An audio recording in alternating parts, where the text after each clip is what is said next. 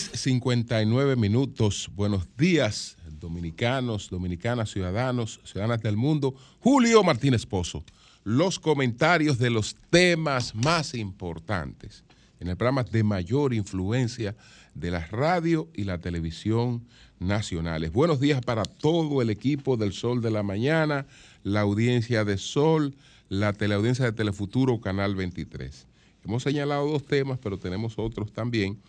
Está pues la Panamá que está en efervescencia. Panamá eh, tiene varios días de protestas. Y entonces, eh, bueno, Biden Abinader, que es una bilateral eh, muy importante en la coyuntura en la que, en la que se va en la que se va a producir este, este encuentro pues en, en los Estados Unidos. Bueno, también eh, hay una... Vamos a ver cómo andamos con la situación del dengue. Eh, ayer se hizo el reporte de la eh, semana epidemiológica número 42 y entonces eh, se reportaron 1.175 pacientes febriles con posible dengue, una cifra inferior, a los informes anteriores cuando se eh, contabilizaron 1.248 pacientes en la semana 41, 1.398 en la semana 40 y 1.431 en la semana 39. Es decir, que en la semana 42 tenemos eh, disminución de los reportes de los pacientes con, con dengue. Bueno, hay unos, hasta ahora eh, los casos sospechosos se elevaron a 15.606, las muertes a 16 y eh, los planteamientos de que hay que mantener la, la, alerta y las medidas preventivas y tratar de buscar eh, hospitalización, el auxilio médico de manera más temprana. El 56% de los casos llegan de manera tardía con fiebre de 3 y 5 días un 30% se presenta de manera oportuna, con fiebre de, dos días. El 15% restante llega fuera de tiempo, con más de cinco días de fiebre. Entonces, esa es la situación hasta ahora. El director del Hemocentro Nacional, Pedro Sin, notificó que el déficit de sangre en el país se redujo en un 11%, pasando de 127 mil unidades de sangre a 112 mil, bajando de 52.7 a 41.6. Hasta la fecha se han procesado 91 plaquetas de aféresis eh, a un costo de 24 mil pesos, que resulta gratuito vía el hemocentro, que si bien se ha utilizado en pacientes con dengue, la mayoría es para personas con cáncer. En julio 2023 se procesaron 34 eh, plaquetas, 15 de, de, septiembre y 49 de octubre. Estaba leyendo el resumen que trae el Diario Libre sobre este reporte que se hizo en el día de ayer de la semana número 42, donde estamos hablando de una disminución de los casos, algunos 100 casos menos que, la, eh, que, el, boletín, que el boletín anterior y eh, mucho menos que los boletines también anteriores. Eso es lo que atañe, lo que atañe al dengue.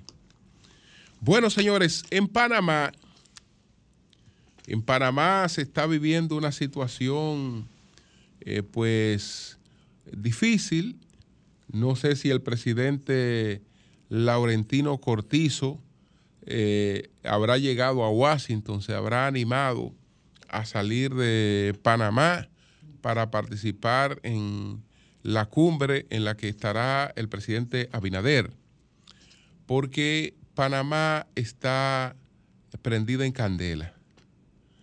¿Cuál es la motivación? ¿Cuál es el pretexto? Bueno, se ha hecho una concesión minera prorrogable a 20 años a una empresa canadiense y eso ha levantado un movimiento opositor eh, similar al que se levantó en la República Dominicana después de los escándalos de, Odebrecht.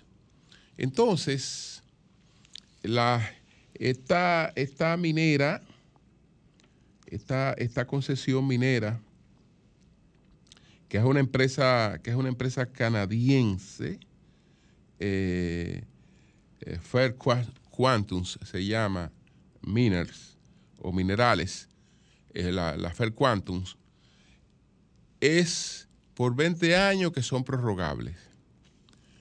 El presidente Cortizo, tratando de detener las protestas, ha prometido convocar a un referéndum para someter la modificación de la ley mediante la cual se ha hecho esta, esta concesión. Entonces, pero esto no, esto no ha parado, esto no ha parado el tema de la, de la protesta. La, la ley es la 406, la que permite la concesión. Entonces él ha dicho, bueno, si el pueblo no está de acuerdo con esto, si Panamá no está de acuerdo con esto, vamos a someterlo, vamos a hacer un referéndum. Panamá tiene tradición de referéndum, lo hizo para la ampliación de las esclusas del canal de, Panamá. Y eh, esto, eh, pues, ha sido ya, ellos tienen varios referéndums, varios referéndums. Bueno, el caso es que Panamá eh, eh, tiene que celebrar o está en la celebración del 120 aniversario de la separación de Colombia. Panamá era parte de la Gran Colombia.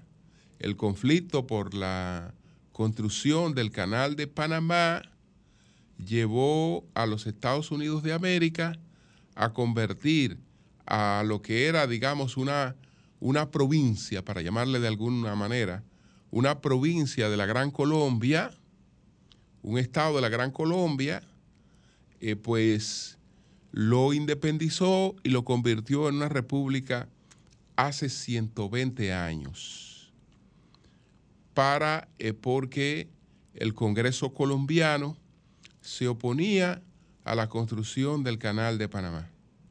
Para resolver ese problema, pues Estados Unidos sacó de la jurisdicción del Congreso de Colombia a Panamá, convirtiéndola hace 120 años en una república independiente. Independiente entre comillas, porque eh, Estados Unidos estuvo eh, pues a cargo del, canal con una presencia eh, militar hasta hace eh, dos, décadas, dos tres décadas que se resolvió eh, con los tratados Torrijos-Carter eh, la situación del, canal de Panamá y el canal pasó a la autonomía panameña. ¿Qué es lo que hay que estar atento? Que lo de la minera es un pretexto. Lo de la minera es un pretexto, es decir, Estamos hablando de que estos pueblos afectados por la inflación, los efectos de la, de la, de, la inflación, eh, la, eh, Panamá tiene escaso desempleo, pero eh, parece que ha entrado, entrado en crisis. Entonces, cuando hay una serie de factores que están incidiendo, la gente toma el, primero, el que eh, puede tener mayor connotación, porque eh, a este se le ha dado una connotación patriótica, como esta protesta coincide con el 120 aniversario de la creación de ese país, entonces estas protestas tienen una connotación patriota, patriótica. Esta, esta patria, esta patria no se vende, esta patria se defiende. Es la consigna que ha estado, ha estado primando eh, en este caso. Entonces, eh, hay que estar, hay que estar, hay que estar atento eh, y ojalá que, esto eh, después siga otra, otra vía de canalización que no afecte, no afecte la estabilidad en ese país y no tengamos otro Ecuador, otro Ecuador improvisando elecciones, una serie de cosas, que un presidente no puede terminar un, mandato. Esa es la situación de Panamá, que está en protesta, que coinciden con el 120 aniversario de eh, la fundación, de la creación de, este, de, de ese país por Estados Unidos de América. Entonces, señores, también es muy crítica la situación en el Pacífico mexicano, la situación que se ha dado eh, con Acapulco, sumamente crítica. Hacíamos un resumen en principio y hablábamos de 280 hoteles totalmente destruidos, de más de 20 mil habitaciones. Pero eh, el asunto eh, se complica porque estamos hablando de por lo menos 50 muertos eh, y estamos hablando de decenas de desaparecidos y de una destrucción total, total. Eh, fue un huracán categoría 5 y en estos momentos hay una crisis eh, no hay agua potable, eh, la gente entiende que el gobierno eh, ha sido muy tímido en, los auxilios de, la, de, esta, de esta emergencia. Y como decíamos, este es un hecho que puede tener repercusiones, repercusiones entre nosotros, porque eh, aunque México también tiene su llamada eh, Rivera Maya, eh, pues que, es, que es su otro, otro polo turístico, donde, está, donde está Cancún, esta oferta turística que se cubría en Acapulco, tiene que buscar otros horizontes. Tiene que buscar otros horizontes y desde luego que una de las opciones es la República Dominicana, que eh, también ha debido expresar su solidaridad, eh, en este caso con, eh, con México y con la situación de este polo turístico que está totalmente sumido en el desamparo en el desamparo. Ahí eh, Acapulco, las imágenes son de África subsahariana en estos momentos, con lo que se observa en esa, en, toda esa devastación que ha provocado este huracán categoría 5, el llamado huracán Otis. Bueno, señores, el presidente Abinader, el presidente Abinader está en Washington. Él ha acudido a la cumbre de líderes eh, para la Alianza de las Américas, la Alianza de las Américas para la Prosperidad Económica, que ya hemos explicado eh, cuál es el origen de esta Alianza para la Prosperidad Económica. Estados Unidos también tiene una preocupación, tiene una preocupación porque tiene el tema migratorio más arriba del moño. Hay cinco alcaldes demócratas que acaban de hacer una publicación de auxilio al presidente Biden, de auxilio, de emergencia al presidente Biden.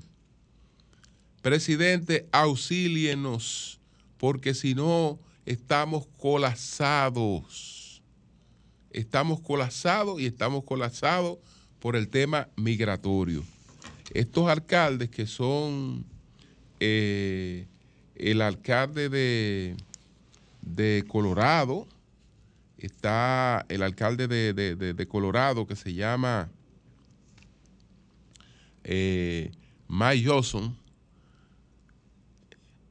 eh, o, Johnston, está eh, el de Chicago, está el de Los Ángeles, está Eric Adams, el alcalde de Nueva York, y está el alcalde de Houston. ¿Qué le han planteado estos alcaldes? Todos, todos son alcaldes demócratas. Todos son alcaldes demócratas y como hay, eh, pues, libertad en esos estados para recibir a todo el que llegue, pues los políticos republicanos eh, están abusando de eso. Están abusando de eso contra esos estados. Porque eh, Estados Unidos no es un país, decimos Estados Unidos, pero son los Estados Unidos. No es un, no es un país, es una federación de estados. Cada estado sería como un país independiente, en cierta medida, porque tiene sus, sus leyes, aunque hay, aunque hay disposiciones federales, pero cada estado tiene su gobierno. Entonces los estados republicanos que tienen restricciones para el tema migratorio han dicho, ah, pero no hay problema, eh, porque tú vienes, porque aquí hay gente que plantea que no hay ninguna dificultad para eso. Naturalmente tú te vas para donde ellos. Tú te vas para donde ellos y tienen eh, excursiones. Tienen excursiones que cada vez que le llega eh, un grupo de migrantes, inmediatamente lo envían hacia uno de esos estados donde los migrantes pueden ser acogidos con absoluta libertad. Y el espejo de lo que se está dando en estos estados es el que presenciamos en Nueva York. No hay un gimnasio, no hay uh, un hotel en, recuperación, eh, hay una situación de, de hacinamiento, las canchas, los espacios públicos, todo colapsado. Todo colapsado por el tema migratorio. Por eso estos cinco alcaldes ayer eh, le hicieron esta publicación pidiéndole auxilio al presidente Biden. Relaciono esto con la cumbre porque ese es uno de los temas de la cumbre. Estados Unidos quiere ver eh, qué políticas adopta para frenar esos flujos migratorios. Y esos flujos migratorios, entre otras cosas, son por la falta de oportunidades económicas. Entonces, Estados Unidos quiere fomentar un desarrollo económico integral en la región con la finalidad de ver cómo frena, entre otras cosas, ese problema. Naturalmente está el, lo que ya hemos citado de la presencia de la influencia de China en la región. Que eso fue lo que más movió a Trump y lo que continuó Biden, que es que ha lanzado esta iniciativa, pero eh, en Mar-el-Lago, eh, Trump inició esta, estos encuentros. Inició estos encuentros y estos encuentros eran una respuesta a China. Este, ese, ese, ese es el otro factor, es decir, está el tema migratorio, que es sumamente preocupante para los Estados Unidos, y está el tema de la influencia china. Entonces, en base a estos aspectos, vamos a reunirnos, eh, vamos a coordinar políticas, vamos a tratar de crear un plan de auxilio económico, algo que pueda tener algún parentesco con eh, aquel plan Reagan, que era para la cuenca del, Caribe. Este es más amplio. Este, este, es más amplio. Entonces, ¿qué países están en esta cumbre? Barbados, eh, Canadá, Colombia, Costa Rica, Chile, República Dominicana, Ecuador, México, Panamá, Perú y Uruguay. Los tres grandes países de América del Norte, es decir, Estados Unidos, Canadá y México, y bueno, eh, estos otros países de Sudamérica y de, y de Centroamérica, entre los que estamos nosotros, eh, la República Dominicana. Entonces, aparte de la agenda de la reunión, que es la agenda que ha llevado a nuestro presidente a, Washington, donde está acompañado de una delegación pequeña, que está el canciller, que está el ministro de Haciendas y un dominicano de mucha influencia en Estados Unidos, sobre todo en el reino demócrata, en el reino de los demócratas, que es eh, Frank Rainieri, un gran amigo de los, de los Clinton. Entonces, el presidente eh, se ha hecho acompañar en este viaje de don Frank Rainieri. Hay una bilateral entre el presidente Abinader y el presidente Biden. Esa bilateral es hoy. Esta bilateral es muy importante, muy importante. No solo por la incidencia que tiene Estados Unidos en la solución de eh, la crisis haitiana, que eh, se está pendiente de que se cumpla con la resolución del Consejo de Seguridad de las Naciones Unidas, que aprobó el envío de una fuerza internacional encabezada por Kenia, pero de la que formarán parte otros 11 países, para eh, tratar de quitar el control del territorio haitiano a las gangas criminales que eh, siembran el caos, eh, dedicadas pues a, los secuestros, dedicadas a, la, extorsión, a las violaciones, a crímenes, todo lo que las gangas criminales pues hacen en, Haití, en Haití sobra. Y desde luego ser también una, una gran plataforma para el narcotráfico. Y, Haití es en estos momentos un, paraíso del narcotráfico, que es la principal eh, fuente de, de ingresos de esas gangas criminales. Entonces, está esto, es decir, que estoy seguro, estoy seguro que el tema haitiano es 1A en la agenda entre el presidente Biden y Luis Abinader en esa bilateral. Pero hay otro tema que atañe a la República Dominicana.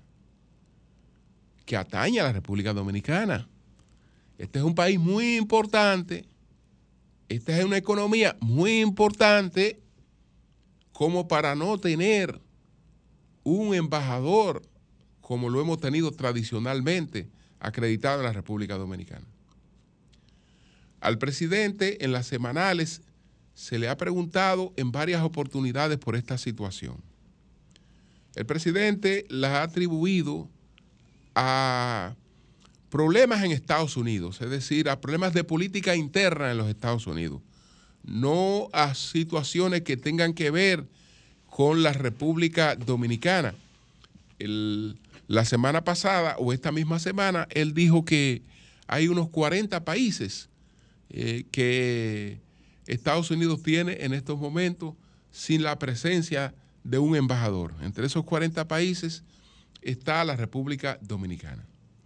Pero desde luego que esa referencia no nos hace justicia, porque eh, nosotros no podemos ser una economía que sea un número más, ni un país que sea un número más de los tantos eh, que pueden eh, mantenerse al descuido o que pueden resolver su situación con la sola presencia de un encargado de negocios. No, un encargado de negocios no es un, no es un funcionario acreditado ante el presidente. No está acreditado ante el presidente, está acreditado ante Cancillería, pero no es la persona que el otro presidente y el otro Estado han delegado cerca del mandatario que corresponda para su representación. Entonces, eso hace que una serie de cosas no fluyan como, como deben fluir. Entonces estoy seguro que el presidente Abinader va a tocar el tema de esa ausencia de un embajador de Estados Unidos en la República Dominicana para eh, tratar de que eh, eso se, se, materialice. Tal vez entre los anuncios que haga después de, de esta reunión con el presidente Biden esté, ese. Luego nosotros no tenemos eh, otros temas importantes en términos económicos. Hay una investigación de la que habló el canciller que puede afectarnos.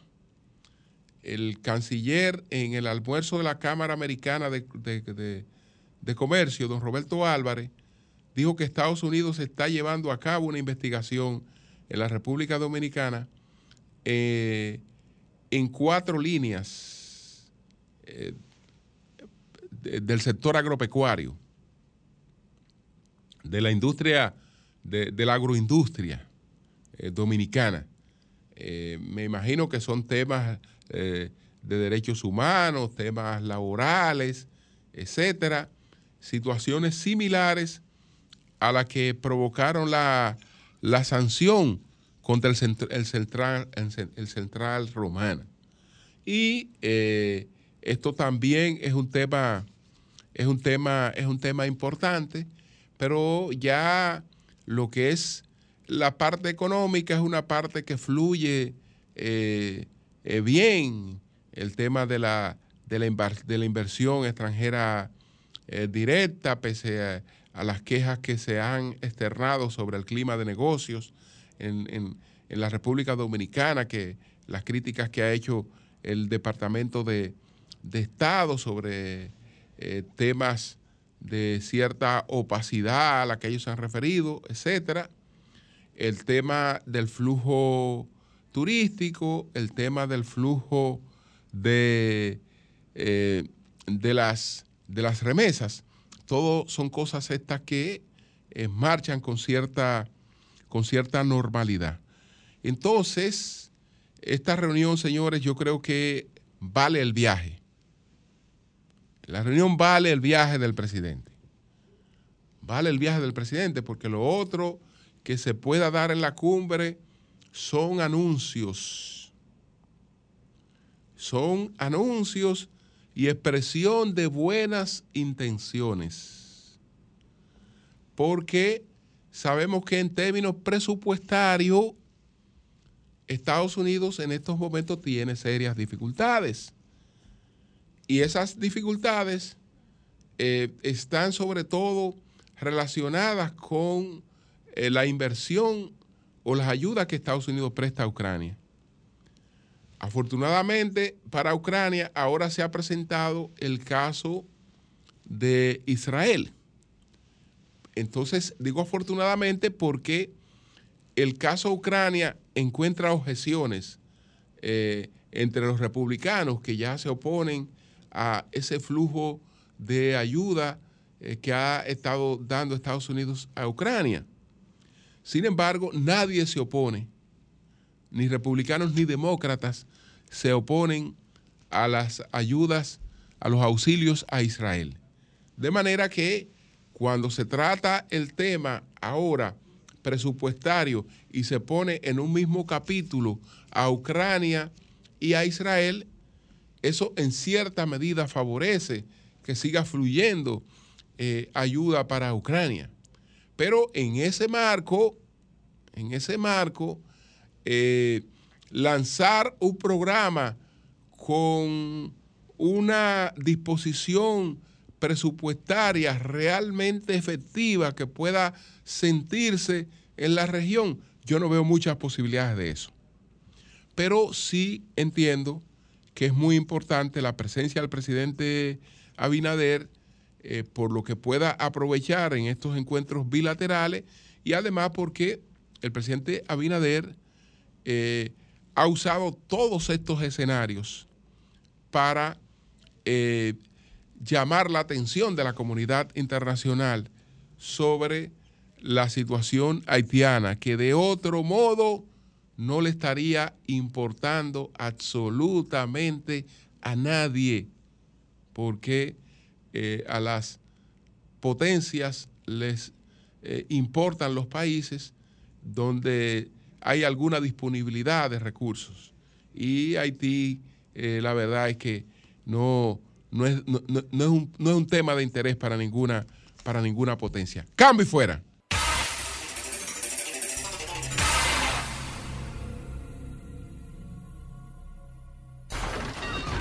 Comunícate 809-540-1065. 1-833-610-1065 desde los Estados Unidos. Sol 106.5, la más interactiva.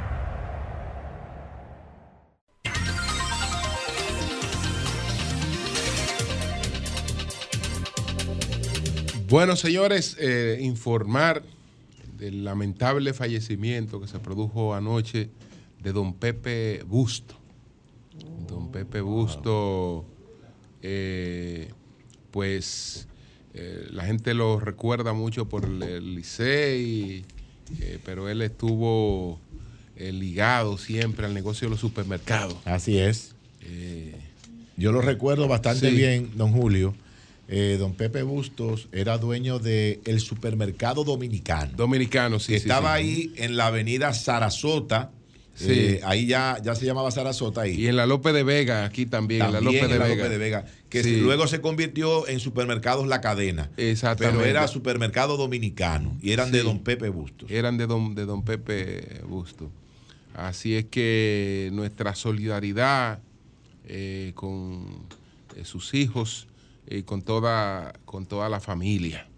Eh, ya daremos la información sobre las honras fúnebres de don Pepe Busto, que falleció en el día de, ayer.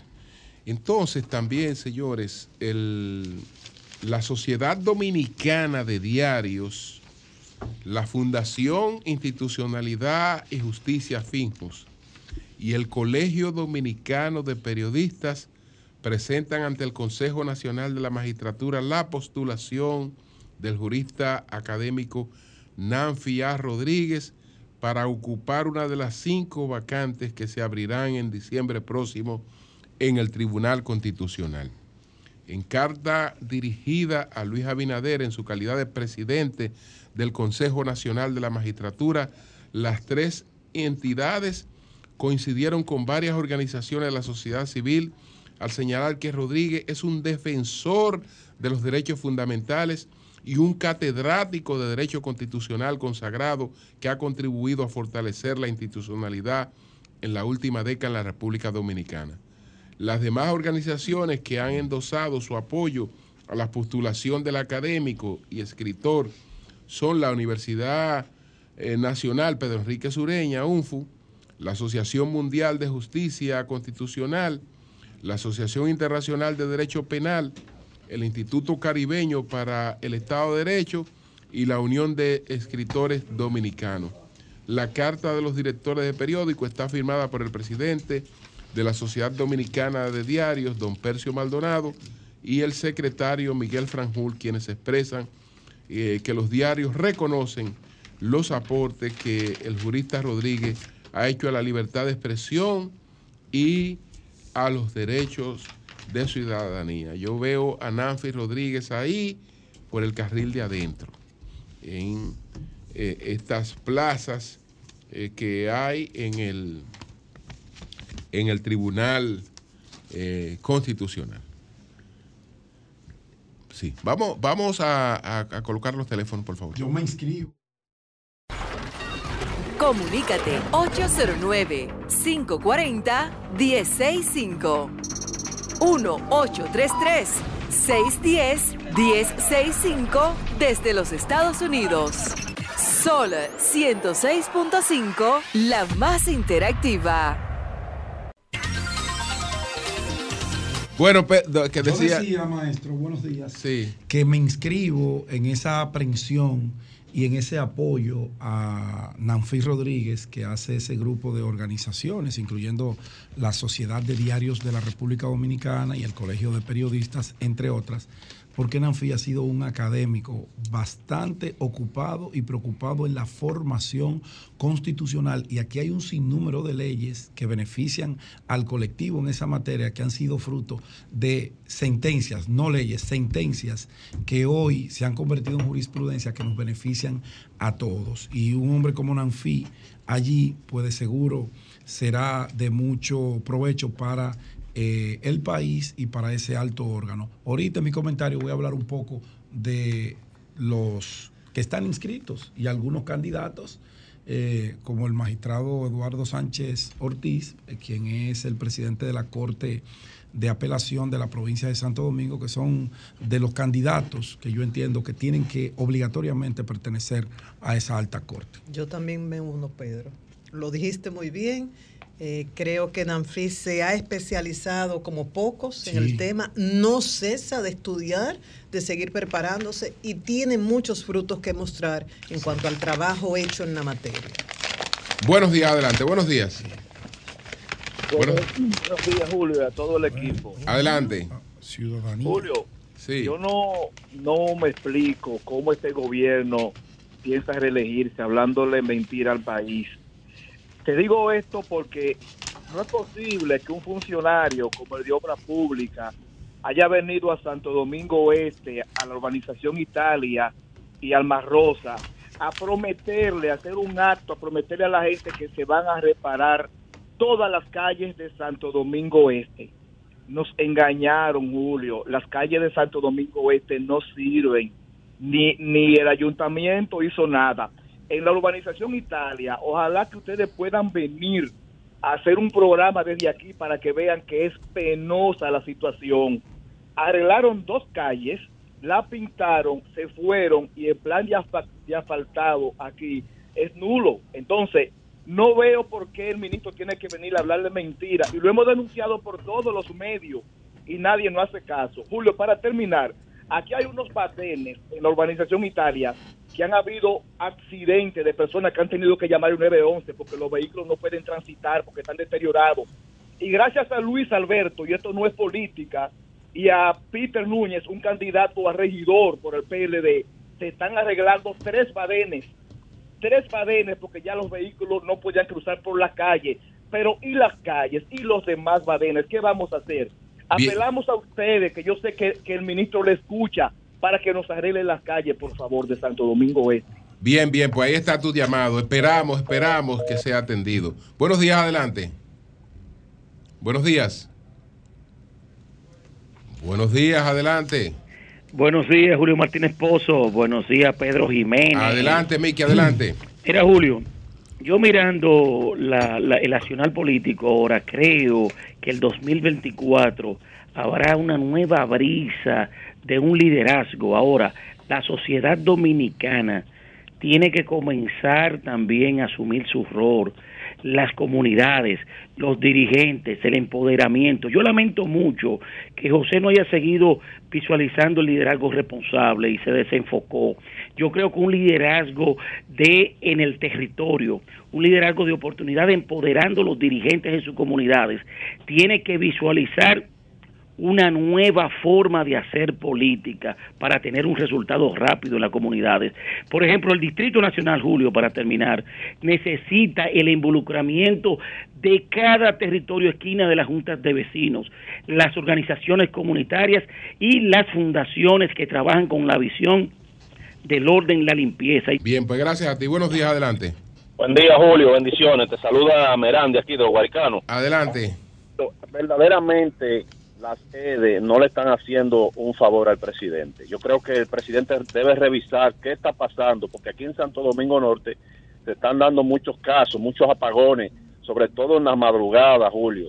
Usted sabe que es una zona vulnerable donde hay mucha muchas delincuencias, entonces eso le hace daño a, a, la persona de bien, a la persona de trabajo. Presidente de la República, enfóquese en que nuestro municipio tenga energía eléctrica porque se paga Bien, buenos días, adelante.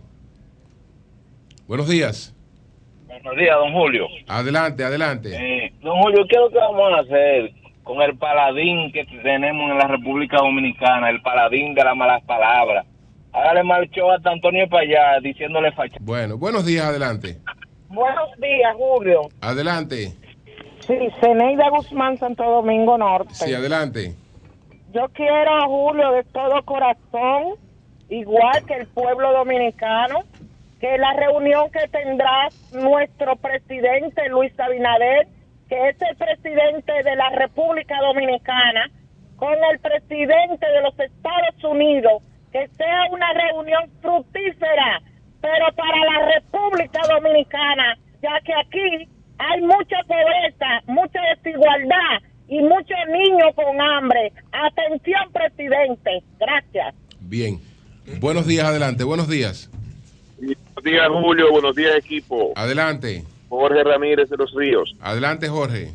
Eh, Julio, ya quiero agradecerte porque vía las llamadas a, Sol vamos a tener un encuentro con parte del equipo del Ministerio de Educación para tratar el tema del transporte escolar público gratuito. Recuérdate que yo dirijo una de las asociaciones de transportistas escolares y entiendo que se le va a buscar un, bajadero al, asunto. Muchas gracias y eso es uno de los logros de Sol 106.5. Pues gracias a ti. Son las 7:46 minutos. Buenos días, Manuel. Manuel, adelante. Buenos días, don Julio. Buenos días al país. Buenos días también a todos nuestros compañeros y buenos días a toda la gente de la diáspora, ¿verdad? Que también nos da seguimiento a través de nuestras redes sociales. Miren, Quisiera compartir con ustedes en el día de hoy una inquietud a propósito de lo que pasó el pasado sábado aquí en el país, sobre todo específicamente en la zona colonial, porque pienso que solamente hemos visto este tema desde un solo ángulo, también hay otras aristas allí que debemos mencionar. Y es el hecho, miren, siempre he dicho que en términos sociológicos, el Estado se sustenta en tres ejes fundamentales. Primero, el Estado educa. Segundo, el Estado protege y también el Estado sanciona. Tiene que haber esa combinación de cosas para que haya convivencia pacífica. Pero ¿qué ha pasado? Nosotros vimos como esta copia china del pueblo de Galilea estuvo allí arrabalizando la zona colonial el pasado sábado y esto escandalizó a todo el país, sobre todo en una zona en la que viven muchas personas que tienen problemas de hipertensión, que tienen problemas de diabetes, etc. Y esta gente fue allí a hacer lo que le daba su gana porque están convencidos de que el derecho de ellos inicia y termina a donde ellos les parece. Y los demás simplemente tienen que aceptar eso y todos cuestionamos esta acción. Todos vimos esto como algo displicente. He dicho inclusive que si yo fuera el presidente de la República, yo le hubiese organizado esa misma actividad hubiese mandado a buscar tres Boeing y los mando para allá, para la franja de Gaza, y le organizo un teteo allí en la franja de Gaza para resolver ese problema de una vez. ¿Y qué pasa? Esta gente ha creído que ellos son los representantes de República Dominicana. Hay personas inclusive que cuando nos ve a nosotros desde el exterior, piensan que República Dominicana es eso, pero no es así. Pero ¿quiénes son los culpables de eso? Somos todos. Mucha gente ha dicho, ¿por qué esto se convoca por las redes sociales? Con que usted lea solamente el Homo Viden de Giovanni Saltori, usted se va a dar cuenta que la sociedad teledirigida. Porque esta gente quiere pertenecer a la mala, a una sociedad que no pertenece, y se dejan llevar por los lujos, por lo que ven en redes sociales. Eso lo explicó Bauman perfectamente en el mundo líquido. Eso es muy normal, usted comprende eso de manera natural. Ahora, estos jóvenes, hay que decirlo, también son víctimas. Y los responsables de eso somos todos. Que esta gleba insurrecta haya ido allí a poner en estado de zozobra a esta gente, también nosotros somos culpables de eso y quiero que veamos eso aquí de manera descarnada. ¿Por qué? Primero, el propio Kissinger dice que las masas toman un rumbo de dos formas. Una es por la orientación de su liderazgo y otra es por la inercia de su liderazgo.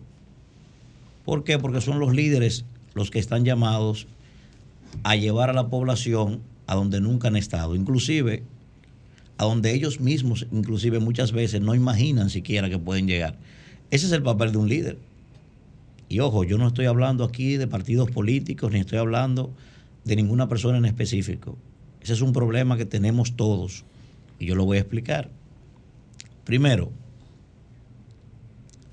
hoy esa metástasis que tiene ese grupo, que más bien parece la copia china del concilio de la plebe romano, así es que se comporta. Pero yo pregunto, ¿Y dónde están los padres de esos jóvenes que estaban allí? ¿Dónde están esos padres? ¿Dónde estaba usted, señora, cuando ese joven empezó a comer de manera desproporcionada? Porque empezó a fumar marihuana. ¿Usted no se dio cuenta de eso? ¿Nunca le preocupó? ¿Dónde estaba usted? Desde dice hoy, bueno, pero es que esa niña se perdió. Esa niña hoy se quiere parecer a una urbana que anda por ahí, que dicen que ha convocado y que tiene perdida a las jóvenes. No, no, no es Toquicha la que tiene esa niña así. Es que esa niña la vio a usted en un periodo de dos o tres años que usted llevó 15 hombres diferentes a su casa. Eso fue lo que aprendió esa niña. Y por eso esa niña se perdió. Ah, ese niño se perdió. Hoy lo que vive metido en un teteo, fumando juca y fumando marihuana. No, caballero. El primer líder de un niño es su padre. Y ese niño lo único que vio fue que usted llegaba borracho a darle golpe quizás a la mamá de él. Por ahí empezó ese problema. ¿A dónde estaba usted cuando ese niño estaba en la calle haciendo lo que le parecía con sus amiguitos en los barrios? Entonces hoy ese niño está perdido, convertido en eso, poniendo en estado de zozobra a otros que están viviendo diferente a él, y él ha creado una subcultura particular, pero nadie le preocupó eso. Oh, ¿y dónde estaba la gente que debió educar a ese niño? Lo acaba de decir Educa. Hoy Educa no acaba de decir que la misma gente que está llamado a educar a ese niño está de que lo eduquen a ellos. Entonces eso hay que verlo también. Que son los mismos maestros, pero además de eso, un sistema educativo que excluye a los niños, que no crea oportunidades. ¿Por qué? Y hay que decirlo con propiedad por cada toquicha o cada niña que se pare, quiere parecer a toquicha en un barrio, hay 40 niñas sobresalientes. Ah, no, pero el Estado no la premia, porque el premio aquí estudiar es recibir un título. Por eso me he cansado de decir, hay que empoderar a esos niños para que se conviertan en modelos de éxito. El modelo de éxito no puede seguir siendo el niño que vende la marihuana en el barrio, ni la niña que abrió un OnlyFans, porque entonces la que está estudiando, pasando malas noches, y ve a aquella que tiene menos cuerpo que ella y se está ganando hoy mil dólares con un OnlyFans, dice, yo voy a dejar de estudiar, voy a abrir mi OnlyFans también. Porque el modelo de éxito es ese, del mundo líquido. Ah, pero ¿qué ha pasado? ¿Cuál es la clase política que ha visto ese niño? O ese niño lo que ha visto es un grupo de lumpenes, individuos de baja estofa que se han convertido en millonarios cleptómanos, salvo las honrosas excepciones. Y por eso lo único que se ha creado es una anomia. Y hoy con facilidad nosotros queremos culpar solo a esos niños, sí. Esa es una, esa es una realidad que hay que eliminarla de este país, hay que extirparla. Pero esos niños son víctimas de sus padres, esos niños son víctimas de sus políticos. Todos los días un político pasa por un semáforo aquí, señores, y ve a un niño de 10 años, 12 años pidiendo o limpiando vidrio y no le preocupa eso. Y yo le pregunto a ustedes, si ese niño a las 10 de la noche no ha picado nada pidiendo ahí o no ha logrado limpiar un cristal y tiene hambre, ¿qué ustedes creen que va a hacer ese niño ahí? ¿Va a robar en algún momento para comer? Ah, pero entonces usted está esperando como autoridad que cinco años después ese niño sea ingeniero. ¿Pero cómo? Entonces todos nos quedamos absortos con lo que pasó allí. Pero eso pasa todos los fines de semana en este país, señores. Y ese es un problema de todos que tenemos que enfrentar con, con responsabilidad, sin politiquería. Porque lo que pasa es que creemos, sobre todo cuando estamos en los diferentes gobiernos, que el país solamente se reduce a un cuadrante entre la Máximo Gómez y la Luperón. No. Eh, molestó, incomodó al país porque esa rábula eh, fue a parar allí, a la zona colonial. Pero a nadie le preocupa que a diario nuestros jóvenes se están perdiendo en los barrios de este país. Y eso hay que decirlo también. Eso hay que enfrentarlo con responsabilidad. Porque ese, esa, esa juventud apenas pasó con, con, mérito la cuarta lesión del libro Nacho.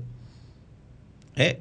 Esa gurrupela que está ahí viviendo, imponiendo agenda y haciéndole creer al mundo que eso es República Dominicana, eso hay que extirparlo en este país, pero eso hay que extirparlo con educación. ¿Y qué es lo que hemos hecho ayer? Lo decía María Elena. Cogimos billones de dólares y un grupo de ladrones hizo lo que le dio la gana con esos dólares. Y un grupo de huelgueros se repartió esos dólares en beneficio para ellos. Se hacen llamar profesores. Y hay maestros también, ¿eh? Entonces, tenemos que revisarnos primero. Tenemos que hacer un proceso de introspección como sociedad. Debemos nosotros ponerle asunto a nuestros hijos, ¿eh? verificarle su cuaderno, saber con quién se están juntando, para entonces después nosotros reclamar, no, eso es, eso es reactivo. El problema viene de atrás. Si usted lo que está pendiente hoy a otras cosas y no está pendiente a sus hijos, se le va a perder. Por eso somos corresponsables de esta situación. No, ah, no, que en las redes sociales. Es que hay una persona que es influencer, que lo convoca. No es verdad. Es que no hay educación, es que usted no lo educó. Y la gente cree que la escuela está para, para educar niños. No, la escuela está, la escuela está para formar profesionales. El que debe educar a ese muchacho, el que debe enseñarle buenos modales, es usted en su casa. La escuela lo que está es para instruirlo y formarlo profesionalmente. Pero es más fácil sentarse y desconectarse del mundo y después decir entonces que la responsabilidad la tiene el político. Si el político tiene una cuota de responsabilidad, sí la tiene, pero usted debe prestar atención a sus hijos, porque el Estado no puede cargar con la responsabilidad suya, que es primaria. Adelante, don Julio. Cambio fuera.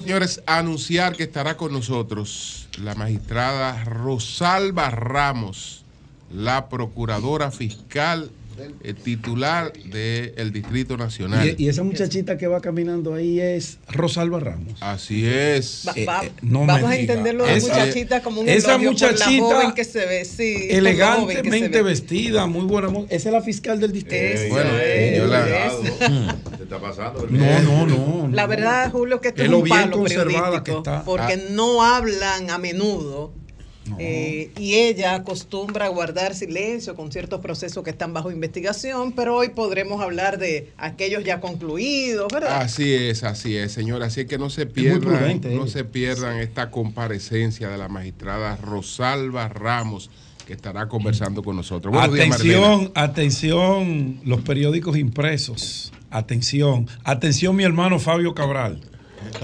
Para que confirmen. Muy buenos días a todos. Señores, escenas de horror vivieron ayer los residentes en el sector Bienaventuranzas, alrededor de la Jacobo Maluta, en la Santo Domingo Norte. ¿Qué pasó?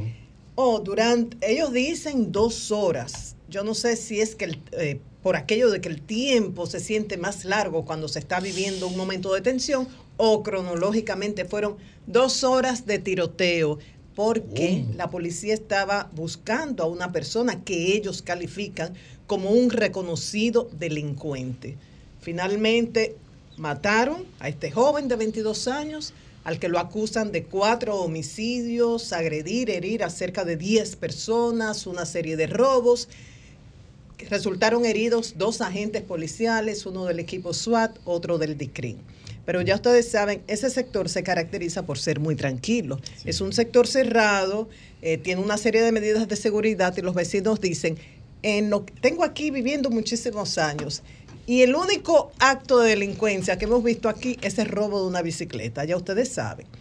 Mucha gente estaba fuera de, su hogar, pero comenzaron a través del, grupo de WhatsApp de los residentes en el sector a enviar eh, sonidos, imágenes de lo que estaban viendo y la gente no lo creía. Decía, esto parece una escena de, de una película, de una serie de Netflix. Nunca se imaginaban que en su seguro, tranquilo, residencial iba a ocurrir esto.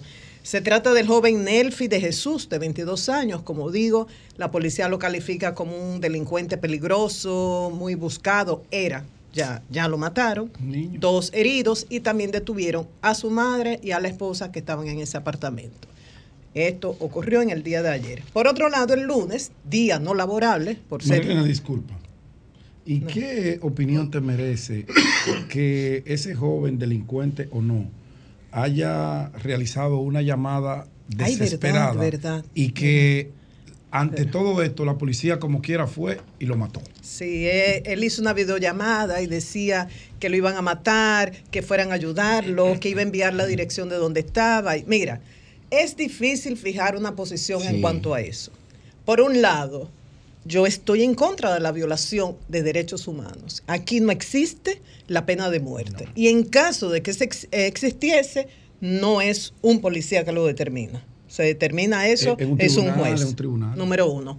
Pero recuerdo una expresión de un director de la policía, en ese tiempo se llamaba jefe de la policía, no director, pero me gusta más el término de director, que decía, cuando criticaban lo de los intercambios de disparos, entre, entre comillas, si nos reciben con disparos, nosotros no podemos ir con flores.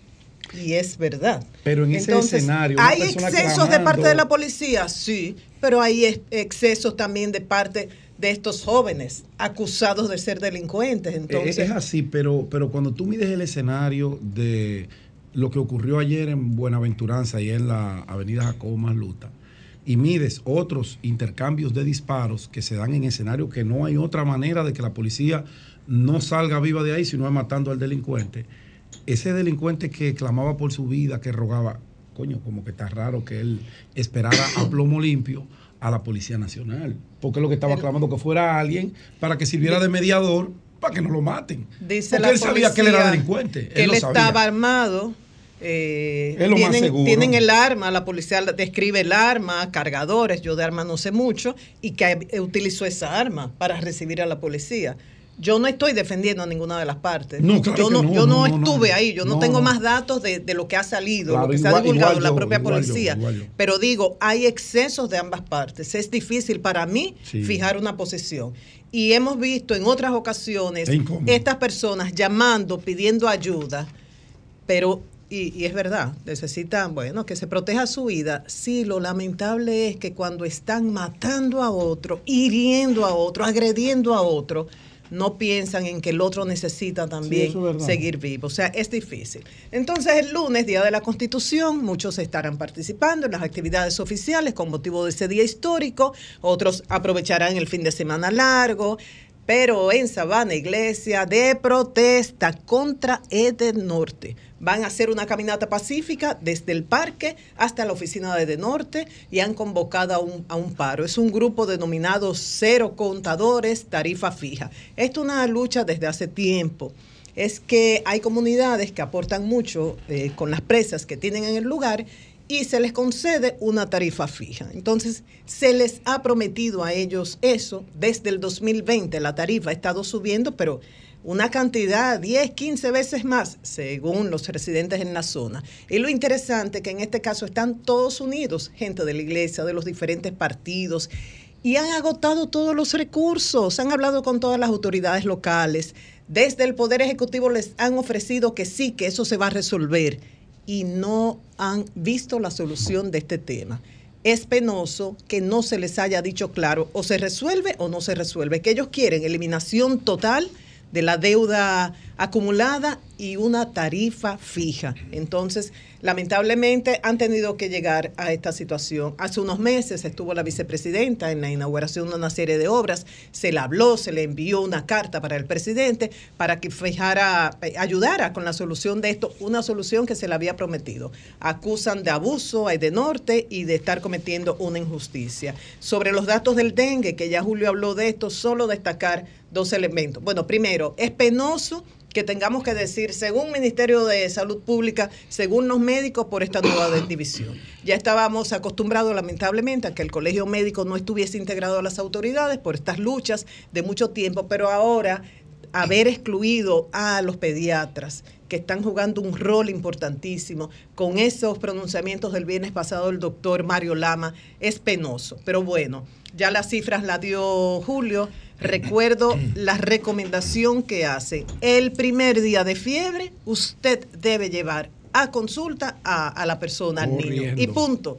¿De qué se quejan? De que la mayoría lo hace al tercero, al quinto día.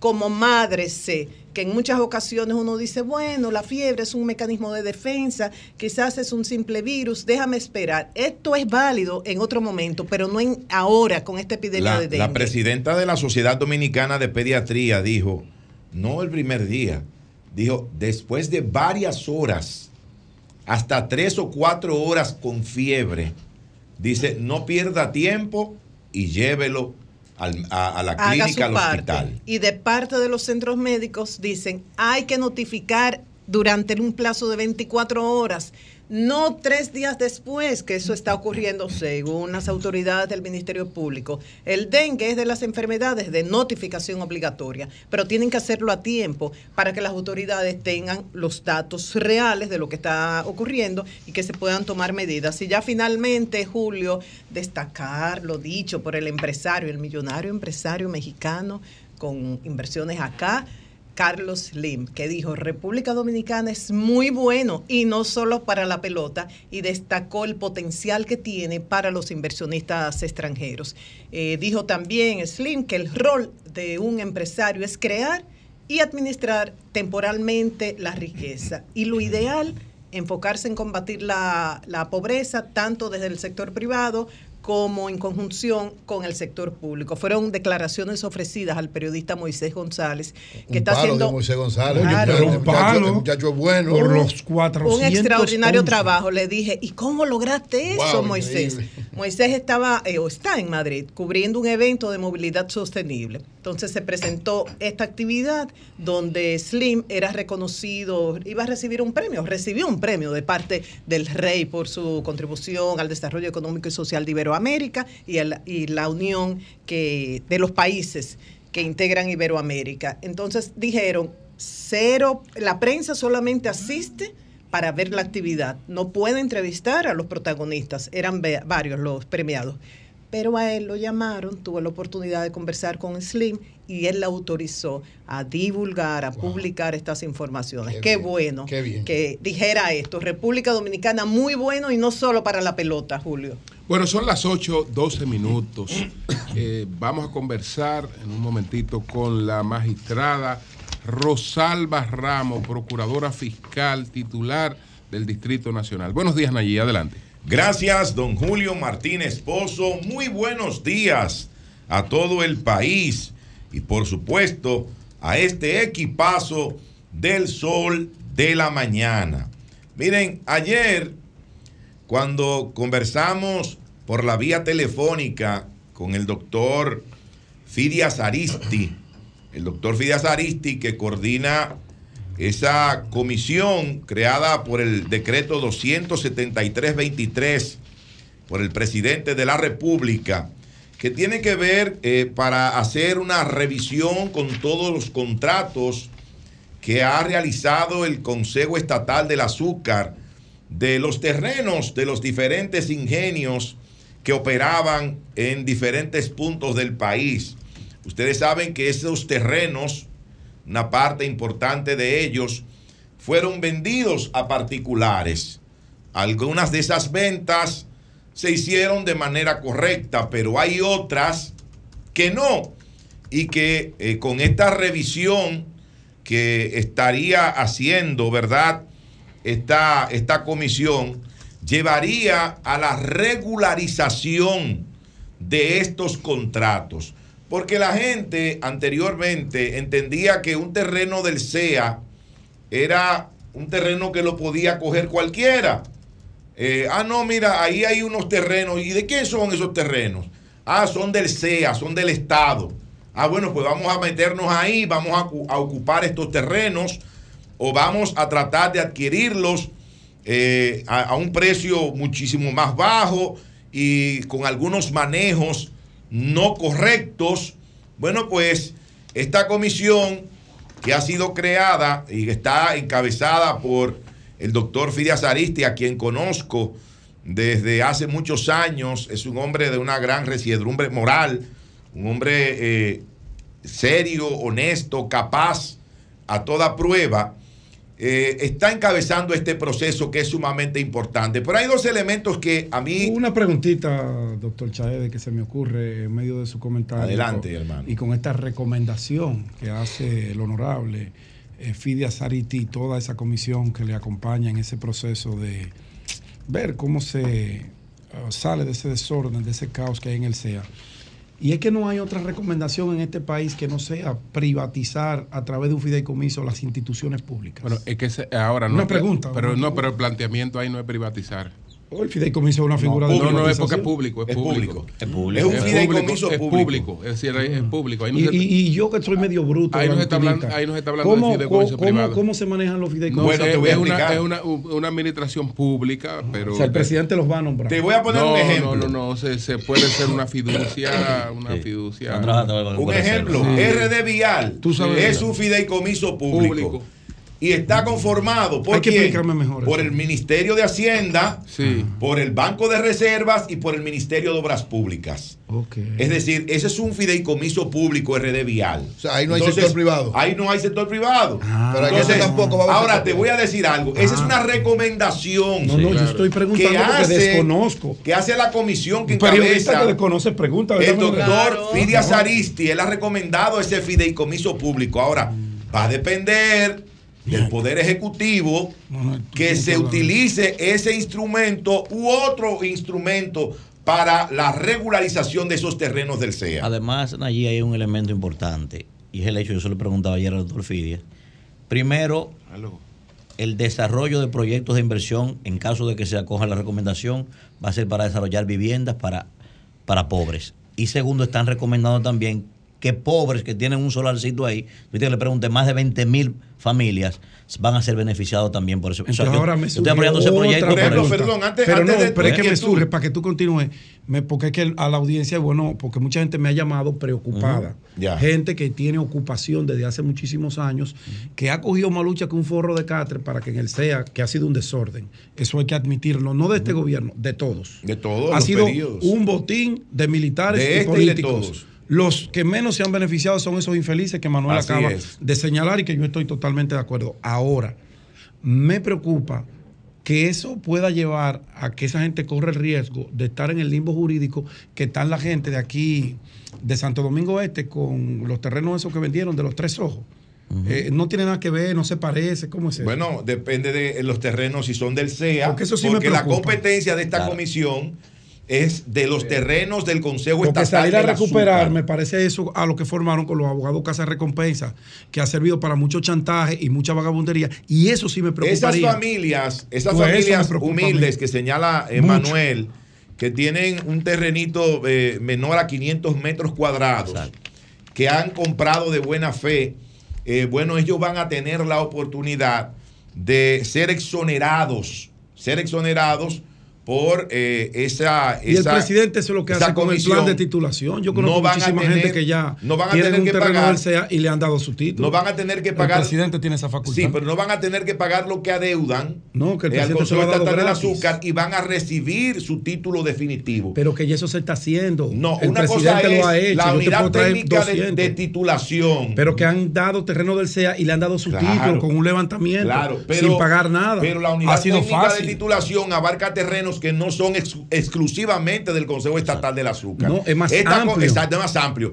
Esta comisión. Pero se ha podido incluir. Esta comisión se, se, está, se está encargando de lo que tiene que ver con los terrenos del CEA que tú mismo has dicho que, es un que, durante muchos años un desorden, un eso ha sido un desorden Total. donde aquí aquel Total. que tiene un poquito de poder o ha tenido un poquito de poder civil o militar en sí. un determinado momento. Sobre todo militares. Eh, se, se ha llevado. Se en terrateniente la mayoría. Se, se han robado se una cantidad. No, no, no le diga que se robaron, no te pueden demandar. Ah, no, ¿cómo que no? no ¿Cómo que demandar? Y te Yo no tengo que decir nombre. Se apropiaron, se apropiaron. se, han apropiado irregularmente. De manera irregular, se han robado los terrenos del Estado, los terrenos del Estado, y por eso es tan importante esa función que va a desempeñar esta comisión de estar a la espera, lógicamente, de que el presidente determine mediante cuál mecanismo eh, se va a realizar. Miren, señores, rápidamente, el orden de los partidos eh, en la boleta electoral que la Junta Central Electoral a través de la resolución 057 eh, 2023 acaba de fijar, vamos a tener para este proceso una boleta con 33 partidos. 33 partidos, eh, solamente hay un partido que va a participar en el nivel municipal, se llama Verde. Verde, ese va a, particip va a participar en el nivel verde, en el nivel municipal. Pero los demás van a participar en todos los niveles, es decir, que tendríamos en todos los niveles 32 ya, partidos políticos. Esa boleta va a ser una sábana. si ella era grande, cuando teníamos solamente 26 partidos, que creo que fue para el proceso pasado, 26, imagínense ustedes para este. Eh, el Partido Revolucionario Moderno, lógicamente, la casilla 1, el PLD la 2, la Fuerza del Pueblo 3, PRD 4, PRCC 5 y así por el estilo. Los partidos nuevos, los partidos de reciente reconocimiento, el PPT va a ser el 27, eh, Generación de Servidores va a ser el 28. Eh, ah, Patria para Todos. Partido Patria para Todos. Ah, lo reconocieron a Patria para oh, Todos. Fulgencio Opción Severino. Democrática va a ser el 29. Eh, bueno. El PSC va a ser el 30, el PDI es el Partido Democrático Institucional, que es el de Ismael Reyes, Ismael Reyes sí. que perdió el reconocimiento y ahora lo volvió lo a, a, recuperar. Será el 31. Va aliado a Leonel Fernández el y la Fuerza PD va a ser el 32 y primero la gente de eh, el senador de Santiago Rodríguez va a ser el 33. Pero yo quiero llamar la atención con relación a los plazos legales y llamar la atención de las comisiones que están negociando un acuerdo electoral eh, con miras a las elecciones municipales, congresuales y presidenciales del año 2024, tanto en el Partido de la Liberación Dominicana, en el Partido Revolucionario Dominicano, así como en la Fuerza del Pueblo. Se acerca la hora cero. Se acerca la hora cero para definir, definir si habrá o no una alianza electoral entre estas fuerzas políticas. Dice el cronograma de la Junta, donde están establecidos los plazos, que el día 20, óigame bien, el día 20 de noviembre, hoy es día 2, día de los fieles difuntos, en la República Dominicana, faltan 18 días para el cierre de la inscripción, la presentación de las candidaturas municipales. El día 20. Es decir, que si en estos 18 días, estamos hablando que el día 20 vamos a estar a 90 días, nada más, a tres meses de las elecciones municipales. El día 20 de noviembre es la fecha límite para la presentación de las candidaturas municipales.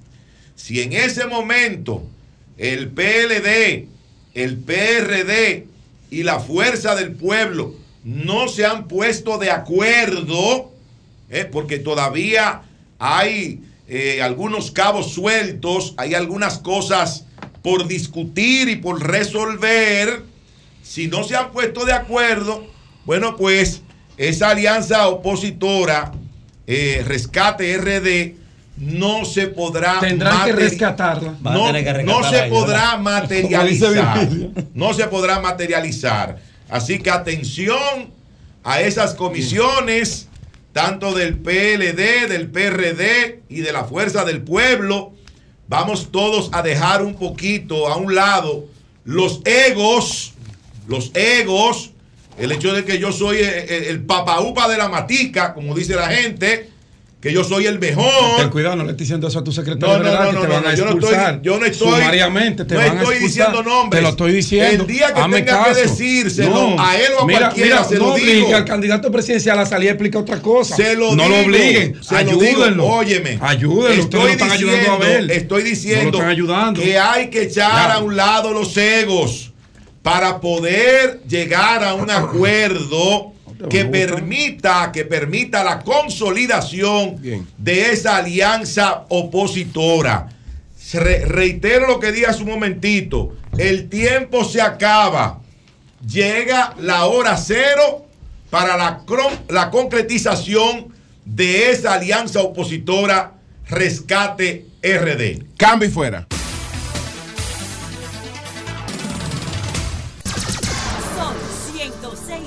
106.5. Bueno, señores, son las 8.30 minutos. Con nosotros está la magistrada Rosalba Ramos, la procuradora fiscal del Distrito Nacional. Buenos días, magistrada. ¿Cómo está usted? Eh, sí, muy buenos días. Eh, primero que todo, darle las gracias por esta oportunidad de estar aquí con ustedes. Realmente es un gran privilegio contando con que eh, ustedes son eh, un programa que está número uno en lo que es la información sobre todo de la mañana. Eh, aquí le comentaba que les felicito porque ustedes siempre tocan diferentes temas, pero siempre con eh, toda la propiedad eh, que le corresponde. Y definitivamente que esta es una buena oportunidad para que hablemos un poco de la Fiscalía del Distrito y de muchas cosas que yo sé que a todos ustedes les interesa. Que uno creía que estaba cerrada. Permíteme, comunicadama mujer. del grupo, hacerle la primera pregunta. Así es, adelante. Magistrada, generó mujer a mujer. muchísima preocupación esa decisión del Ministerio Público de archivar la querella de dos abogadas de la Cámara de Cuentas contra el presidente por supuesto acoso laboral y sexual, porque decía que eso era un acoso laboral, no sexual. Y conversé con abogados que han llevado el caso, inclusive ellos apelaron a mitad de septiembre, y me decía, si eso no se considera acoso sexual, según ese abogado, eso fue descrito, demostrado, documentado, según ese abogado. Aquí no habrá acoso sexual en ninguna parte, en ningún lugar. Entonces, es, es importante explicar qué es acoso laboral, qué es acoso sexual. En su caso, usted también puso una denuncia contra, bueno, ya él no está ahí en, la- en esa posición, pero el magistrado Medina, que está en inspectoría. No sé en qué terminó eso, no lo recuerdo. Si podemos hablar de esos dos casos, por favor. Y bueno, vamos a iniciar con esa pregunta que es bastante buena, que es a propósito. Sí les digo, eh, yo soy muy respetuosa de cada área. Este eh, señor tiene una jurisdicción privilegiada y por lo tanto a quienes le correspondía investigar era a dos eh, procuradores generales adjuntos de la señora procuradora que eh, se pronunciaron en su momento. Yo no me puedo referir al caso, eh, entiendo que esas son unas condiciones, cada caso tiene sus particularidades. Ustedes eh, tienen la facultad de que se pueden referir a cualquier caso. En el caso de nosotros, en el caso mío muy específico, yo solamente me refiero a los casos del Distrito Nacional. Con relación al caso, sí mío, que fue, eh, dio mucho de qué hablar en, en su momento, con relación al ex inspector, le puedo decir que ya todo eso se solucionó. eh, que de modo tanto profesional como personal eh, estoy en un excelente momento. Eh, realmente creo que hay cosas que te hacen más fuertes y este fue el caso. A veces Dios obra de maneras que uno no puede entender y no debe tampoco juzgar, pero ya eso para mí terminó en un capítulo cerrado y yo estoy en otra etapa, eh, tanto a nivel personal como profesional. Por su denuncia se tomaron las medidas disciplinarias correspondientes. ¿eh? Eh, no pudiera decir eso, pero sí por lo menos se detuvo la persecución que se me tenía en aquel momento. Es bueno, por eso yo siempre le digo a las personas que la denuncia es importante, que el silencio siempre se vuelve un cómplice bastante incómodo. por eso siempre en todos los casos independientemente de en qué pueda terminar, porque yo sí sé que la gente siempre espera como para todo eh, prisión, para todo espera como una respuesta contundente, pero a veces la respuesta es también que pare la situación que está generando la incomodidad. Eh, usted participa eh, en la reunión donde de las fuerzas de tarea que encabeza el presidente eh, Abinader eh, para eh, buscar reducir los niveles de, delincuencia, tanto con medidas preventivas como con medidas activas ya de persecución de la delincuencia que se ha producido. En, el Distrito Nacional, ¿qué resultados podemos mostrar de ese trabajo? Miren, esta reunión de todos los lunes, eh, yo aplaudo esta iniciativa. Realmente ha generado una competencia bastante sana. Voy a hablar de términos generales y después voy a hablar de lo que está pasando en el distrito. Sí. Y nosotros ahí nos reunimos las provincias que tienen más incidencia con el tema de la delincuencia. Y ahí eh, participa, participa La Vega, participa eh, Duarte, participa Baní, participa Santo Domingo Este, Oeste. Bueno, hay algunas divisiones que tal vez no quiero entrarme ahí a explicarlo porque conllevaría un tiempo que precioso. Eh, pero lo importante es que ahí discutimos eh, dinámicas de trabajo que resultan bastante interesantes. En el caso específico del Distrito Nacional, nosotros hemos estado número uno en allanamientos. Hemos estado entre el primer y el tercer lugar de casos resueltos al nivel del país. Hemos estado primer lugar y entre el tercer lugar también cuando tiene que ver con temas de la DNCD, con lo que tiene que ver con la operatividad. Número uno en operatividad, número uno en depuración, número uno y número dos en lo que tiene que ver con armas de fuego, con incautación. incautación de armas de fuego, número uno con lo que tiene que ver con las armas blancas, número uno y número dos cuando tiene que ver con la ejecución de las órdenes de arresto, en fin, eh, los números, nuestro tablero está en verde. Eh, ustedes, yo sé que a veces eh, hablo un idioma que puede resultar un poco confuso, pero cuando hablamos de las armas de fuego no hay mucho que explicar. Significa que, y ustedes saben que nosotros competimos con otras jurisdicciones que tienen puertos y que tienen aeropuertos. Es decir, que todavía ellos muchas veces ellos nos ganan el primer lugar porque encuentran un número de armas importantes eh, rápidamente en cualquier... Pero cuando usted habla de la incautación a través de operativos, allanamientos o del trabajo de la inteligencia, menciona los puertos que están siendo utilizados en los tanques para introducirnos armas al país. ¿Cuál de todos esos mecanismos es el más efectivo para la Fiscalía? ¿El seguimiento, los allanamientos la, las, ¿cómo se llaman? Los operativos sorpresa para atrapar al infractor ahí con el arma en posesión o lo que está entrando a través de los puertos y aeropuertos. En el caso del Distrito Nacional, nosotros nos está dando muchos resultados los allanamientos y nos está dando mucho eh, resultado también ya el trabajo de inteligencia del día a día. Y puedo decirle que en el mes de octubre, nosotros cerramos con 100 allanamientos eh, que hicimos durante ese solo mes.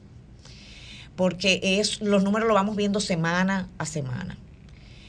¿Qué es lo importante de los allanamientos? Que el delincuente sabe que la fiscalía no solamente te está buscando en la calle, sino que está haciendo labores de inteligencia que resultan bastante relevantes y va al terreno que tú entiendes que es más seguro, que es tu casa, tu negocio, ese lugar que cuando tú cierras la puerta, eh, tú sientes que estás protegido y que puedes hacer cualquier tipo de negocio. Les puedo poner algunos ejemplos de los allanamientos que hicimos en el mes de octubre. En el área de la famosa 42 de Capotillo, nosotros hemos realizado eh, aproximadamente entre 15 y 20 solamente en esa área. Y ahí tuvimos eh, la, eh, grandes... encontramos un kilo de, de droga, que era en ese momento presumiblemente cocaína, que luego salió confirmado, dinero, encontramos una famosa fiesta que no sé, eh, que, de, que Privity, Privity, me perdonan. los Privity que se pusieron famosos en medio de la pandemia. No, pero nosotros a las 7 de la mañana. fue el allanamiento entonces si había un Privity? Perdóneme. ¿A qué hora fue el allanamiento? No, fue en la mañana, a las 7 de la mañana. Pero, el, pero ellos estaban desde la noche anterior. Ah, ellos amanecieron. Ellos amanecieron. a las 7 de la mañana. Legal, es legal. Estaban amanecidos. Es legal. Ellos que ellos continuaron. Eh, sí, habían como 300 personas. Eh, eso fue. Como zombies, me imagino ahí. Y bueno, eh, ¿qué les digo? Sí. Bajo el efecto bueno, de droga. Maestrada, bueno, José, pero uh, esta puntualización. Droga, arma. Wow, maestrada, que eso le, como le, le compete. Hay quejas, más en el distrito que en otros lugares, de las personas que son detenidas por el software policial. Sí, esa era una de mis preguntas. Por el software policial, entonces... Tengo uno con una factura El software que le falsificaron al general Brown. Por ejemplo, cuando lleva, cuando esas personas van aquí eh, al destacamento de, NACO, o, de Gascue, pero el de NACO sobre todo, eh, tienen que ir ante el fiscal. Si eso es fin de semana, no necesariamente el fiscal está ahí. Entonces eh, se dan muchas dificultades. Yo puedo explicar el proceso porque no, lo estoy viviendo. Bueno, ¿cuál, sí, explícale para que. Sí, eso. voy a aprovechar y le voy a hacer mi pregunta. Ok, está bien, está bien. Bueno, tengo una, tengo una persona que estaba andaba conmigo, apareció con una ficha naranja. ¿Naranja? Sí, naranja. Él es miembro del cuerpo diplomático. Aparece con una ficha naranja. Vamos a Boca Chica, porque estábamos en Boca Chica. El fiscal dice, yo no, yo, yo le he dicho a ustedes que no me traigan ficha naranja aquí, a la policía. Pero hay que saber que esa ficha. Exacto. Él no sabe. ¿Qué es una ficha naranja? Él no sabe. Él debe haber gastado como 10 mil pesos averiguando. La, la jueza de. hay una jueza, porque supuestamente él se está de rebeldía en un proceso. Pues está ahí eso. La jueza está de viaje ahora, viene, viene mañana. Entonces, él no sabe por qué él está fichado. Y él tiene miedo porque si lo paran, va a vivir el mismo proceso. El fiscal de Boca Chica, afortunadamente, que es una persona, eh, un profesional que sabe, no quiere que le lleven eso allá. Pero yo tengo información de que hay gente que por una deuda de, eléctrica de una EDE está fichado. Bueno. Eso por un lado, ¿no? Pero que te responda eso viene lo otro. vamos a responder eso. para que no se a mí me parece que eso es Y entonces venimos. ¿no? adelante, sí, adelante. Y miren, les puedo decir la experiencia del distrito, eh, porque cada quien tiene eh, eh, su opinión a propósito del sistema. Para nosotros ha sido bastante provechoso trabajar con el sistema Tadeo porque hemos encontrado, yo todas las semanas estoy sometiendo alrededor de 80 prófugos ese número varía eh, entre 80, 90, 100 semanal. Eso implica que eh, el distrito en, un mes puede estar sometiendo 400 prófugos, que para mí es un número bastante significativo porque yo no hago nada con tener a una persona eh, con una condena, se está eh, si no la puedo agarrar o tenerla con una orden de arresto si no la puedo agarrar. En el caso de nosotros, al principio pasaba que nos llevaban personas que tenían, porque es que el, color de la ficha implica la peligrosidad. Eh, una ficha roja lo que implica es que esa persona tú la tienes que tener detenida sí o sí porque el sistema no te da eh, eh, otra alternativa. Cuando tú tienes otros colores, hay personas que a veces eh, tienen un, un, proceso que está pendiente o un proceso que está pendiente pero que es privado, porque nosotros tenemos casos que tienen que ver con cheques donde es acción privada, pero implica también que hay una condena. Eh, también tenemos casos donde lo que tenemos es un prófugo, por una orden de arresto y en otro por una condena. Eso también varía el número. ¿Y si es naranja, eh, como, ¿Usted podría dar la clasificación de los colores? De... la naranja. No, realmente no. no porque lo que sí sé que es rojo es mío. ¿Y naranja? Porque lo que pasa es que cuando tú, ves uno naranja es que no tiene necesariamente que dar la fiscalía para que el policía tenga una alerta, eh, una, alerta, porque es una persona que probablemente tenga algo inconcluso y que él debe tener cuidado. O sea, el, Estado no sabe lo que él tiene. O sea, no, el, Estado, el Estado administra toda la información y el mismo Estado no sabe qué tipo de alerta. No, él, sí sabe. Pero mm, yo le estoy diciendo porque no, no hemos podido encontrar el caso. Ok, la, próxima pregunta, la próxima pregunta. todo eso viola el, el derecho de habeas data. Pero lo que yo le voy a preguntar ahora es más difícil tomando en cuenta que usted no solamente fiscal, usted es una persona de ley, de derecho, que depende del Estado de Derecho para existir como profesional. 63 muertos por intercambio de disparos en lo que va de año. Yo sé que en el Distrito Nacional es donde menos se producen, porque aquí está la burbuja del Estado de Derecho, pero de que salimos de los peajes, el diablo. Eh, atracaron a Crazy Design en Santiago, ya los tipos están muertos los que lo atracaron. Lo mataron en su casa a las 5 de la tarde. Y el caso ahora que está viral, el de Diario Libre, la Jacob Masluta, el video del tipo pidiendo ayuda a un programa en televisión, pero lo mataron. Yo no tengo problema con que lo maten si eso fuera legal, pero es que el Ministerio Público no investiga los intercambios. Entonces ya van 63 años y República Dominicana fue escogida como miembro de la Comisión de Derechos Humanos de Naciones Unidas. O sea, ¿hasta dónde es compatible el Estado de Derecho con estas muertes a mano de la policía y por qué el Ministerio Público no investiga los intercambios para saber si realmente fue un intercambio. Bien. En el caso del Distrito Nacional, nosotros investigamos todo lo que pueda conllevar una violación de derechos humanos. Todos los intercambios. Puedo poner un ejemplo. Ustedes recuerdan el caso de David de los Santos, que fue sí, claro, de Agora el caso de Agoramol, eh, claro los policías están condenados a 15 años. No, fue un intercambio de disparos. no, no, estoy clara, pero, eh, fue una violación de derechos. Yo tengo para decirle que esa es una sentencia que es eh, nosotros la, exhibimos con orgullo en el sentido de que logramos una condena de 15 años para las personas que hicieron caso omiso a lo que según la ley le correspondía y créanme que es muy fácil a veces discutir, eh, no es lo mismo discutir un caso a través de los medios que cuando tú vas a un tribunal donde tú tienes... prueba.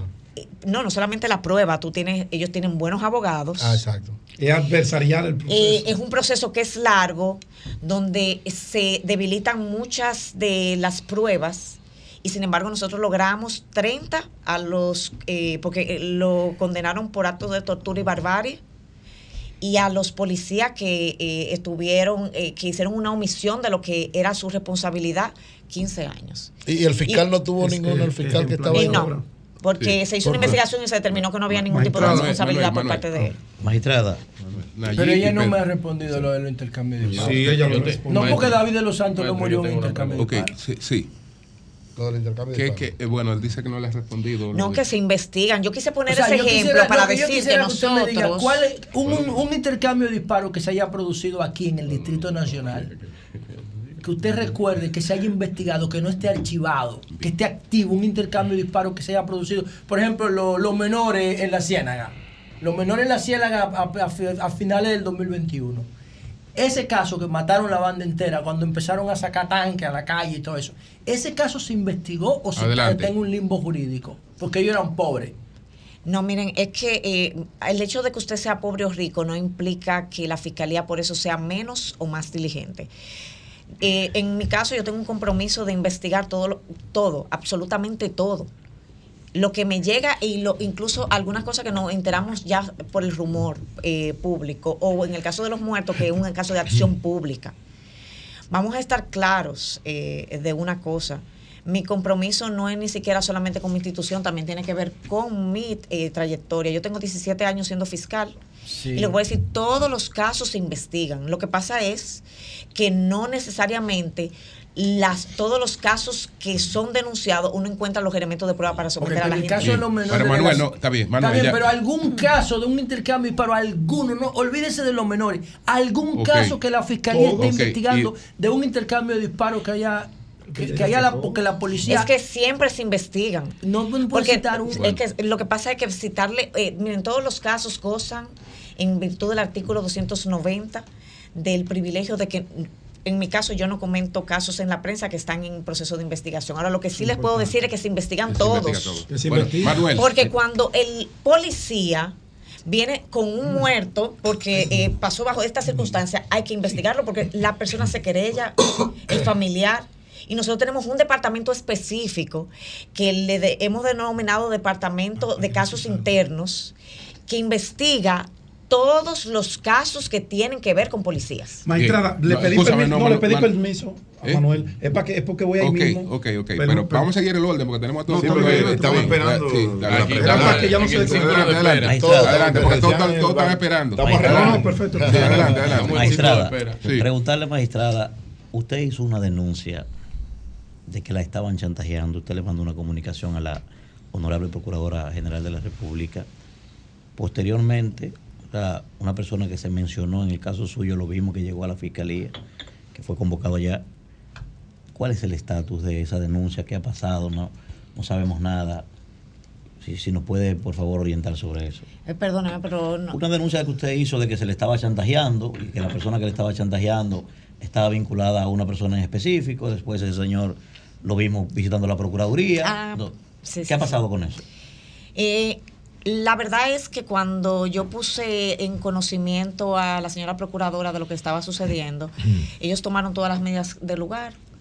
Eh, ustedes saben que ahora hay muchos eh, delitos, eh, mucha extorsión con el tema de las redes. Las personas a veces, hay mucha gente que anda pescando en ese sentido. Por eso inclusive en su momento nosotros hicimos una campaña. Y cuando eso se indagó, no era la... aunque usaron el nombre de esa persona, no ¿La visita de él allá a la Procuraduría tuvo que ver con el caso suyo? Y honestamente no sabría decirle. Pero sí, yo tomé, eh, en ese momento se me dio la respuesta, porque yo sí puse en conocimiento eh, la situación de los mensajes que me estaban llegando y eh, gracias a Dios eso cesó. Bien, magistrada Rosalba Ramos, procuradora fiscal del Distrito Nacional, hay una percepción en la población de que la Fiscalía del Distrito Nacional solamente se encarga como de los casos pequeños, de casos que no tienen mucho sonido, que no envuelven importantes figuras, porque cada vez que hay un caso eh, de mucho sonido, de mucho relumbrón, independientemente de que sea en la jurisdicción del Distrito Nacional, vemos que inmediatamente ese caso lo asume la Procuraduría General de la República. ¿Es cierto eso? O sea, realmente eh, la, Fiscalía del Distrito eh, se encarga más de esos casos pequeños y, de los grandes, de esos grandes casos, se encarga la Procuraduría. Lo que va a determinar si un caso le corresponde al Distrito Nacional o en su defecto a la Procuraduría tiene que ver con el tipo penal. Nosotros tenemos jurisdicción, eh, tenemos eh, fiscalías que son especializadas, eh, como que, niñez, el mismo PEPCA que ahora ha, sido reforzado en la gestión de la magistrada Miriam Germán. Persecución, que antes no contaba también con fiscales y que fue reforzado también en la gestión de la magistrada Miriam. Pero eh, eso, lo que pasa es que ellos tienen muchos casos de corrupción y esos son los casos que han trascendido en la opinión pública. Le puedo decir que nosotros recibimos casos que también son muy importantes. Todo tiene que ver con la... También yo no soy una persona con mucha... Eh, que me guste mucho la atención mediática. Yo soy más técnica, como yo dije, yo tengo 17 años siendo Ministerio Público me gusta discutir los casos en los tribunales, no eh, necesariamente en los medios, porque entiendo que puedo vulnerar los derechos de los imputados. Y por ley, yo estoy obligada, según el debido proceso, a mantener eh, siempre eh, una objetividad hasta tanto fija una posición. Porque hay gente, y esto no lo dice usted, lo digo yo, hay gente que en esto le gusta un sonido y le gusta una televisión y, una cámara. y desde que ven una cámara quieren dar declaraciones. Bueno, no Virgilio. Sí, eh, magistrada. No, ha dicho nombre. Eh, ustedes son eh, los superiores jerárquicos de la Policía Nacional. ¿Qué le merece el proceso de transformación de la Policía Nacional, el cual se ha estado ejecutando en esta administración del presidente Luis Abinader? Y nosotros, eh, y quiero corregir esta parte, no somos los superiores jerárquicos de ellos, sino que nosotros dirigimos la investigación. junto con eh, ellos. Eh, no, junto no. Nosotros estamos, lo dirigimos a ellos en la ah, investigación. Pero hay otras cuestiones que les son propias de ellos. en ese sentido, ahora con la reunión de los lunes, nosotros tenemos una dinámica mucho más coordinada. ha sido muy relevante que el señor presidente de la República participe porque eh, cuando hay dos, eh, dos poderes eh, discutiendo, siempre va a haber fricción, pero donde está el jefe no hay muchas historias que hacer. Siempre la primera, las primeras reuniones eran como muy protocolares, muy de hacer, de llevar los resultados, de todo el mundo estaba muy tímido pero luego comenzaron las preguntas y a exigirse los resultados. Y eso ha sido una dinámica bastante importante. Entonces, a veces las instituciones nos estamos rebotando la pelota y cuando el otro lunes te toca ir, ya tú sabes que tú tienes que ir con una respuesta, porque de lo contrario, pararte en un micrófono a decir una cosa que no es, eh, realmente, eh, eh, por lo menos en mi caso, no me caracterizo por eso. Yo me gusta llevar resultados y como una persona adulta como que no estoy como para que me llamen la atención. Magistrada Rosalba Ramos, procuradora fiscal del distrito. Esta, en estos días el país está conmocionado por algo que aconteció en la zona colonial. Yo te conozco, ten cuidado. No, en la zona colonial. Se supone, la policía, la policía es que ha dado información nada más de eso y dice la policía que va a investigar. ¿No se supone que deberían ser ustedes los actores principales de esa investigación? ¿Hay algo que coño, qué pregunta. Gracias, José, gracias. Te, interpreté, José. Adelante. No, así es. Eh, nosotros, eh, nosotros, estamos investigando. Eso ha generado mucha preocupación, lo que sucedió en la zona colonial y sobre todo porque eh, es una zona que siempre se ha caracterizado por tener mucha paz y mucha tranquilidad. Tengo que decir que es lamentable que esto haya trascendido como lo ha hecho y que ha sido eh, un tema del cual se ha hablado tanto cuando el trabajo de Politur en esta área siempre, siempre ha sido ejemplar. Y yo se lo puedo decir porque muchos de los encuentros comunitarios estuvieron encabezados por mí eh, eh, en su momento y sobre todo hasta eh, antes y después de la pandemia. Es una zona que queda bastante cerca de la fiscalía y, siempre me gusta visitar ¿no? para ver qué pasa. Y esto fue de mucha preocupación. Claro que estamos investigando. Es bueno destacar que nosotros hasta el día de ayer no habíamos recibido ningún tipo de denuncia por parte de los centros. Eh, porque eh, lamentablemente, eh, además de la convocatoria que hubo a través de las redes, también coincidió con unas fiestas que hacen muchos de los negocios que están por ahí que tienen que ver con Halloween y que siempre genera mucha, mucha visita de, de muchas personas, muchas convocatorias. Pero sí, lo estamos investigando. Sí, finalizando, José. Sí, y perdón, antes de mi, de mi última pregunta, eh, ¿ustedes tienen alguna teoría de lo que pasó en la zona colonial? Porque hay como cinco. ¿Hay alguna teoría o alguna aproximación de hipótesis de qué fue lo que pudo haber pasado en la zona colonial que se desbordó el pasado sábado? Miren qué pasa. Eh, hablar de teorías es también eh, hablar de responsabilidades. Y eso eh, es muy delicado, porque tú también afectas eh, el buen nombre eh, de una persona. Entonces, nosotros estamos para investigar, no para salir a dar teorías. Pero todavía no tienen una opinión del caso. No, pues opiniones tenemos muchas y lo hemos discutido, de qué ha pasado, de que si hay tipo penal, de que si no, de que qué tipo penal pudiera ser. Claro, inclusive yo estuve hablando con el jefe del DICAT a propósito de que había que hacer una inteligencia eh, de lo que, como nosotros le llamamos digital, para ver qué sucedió. Pero nosotros, en teoría, no, e, este no es el momento de hablar de teoría. yo, yo le hago preguntas difíciles a la magistrada porque entiendo que debemos fortalecer el Estado de Derecho, pero yo la admiro mucho, tanto a ella como a Gadina, Jenny Berenice. Pienso que es una generación del Ministerio Público que nos enorgullece a todos.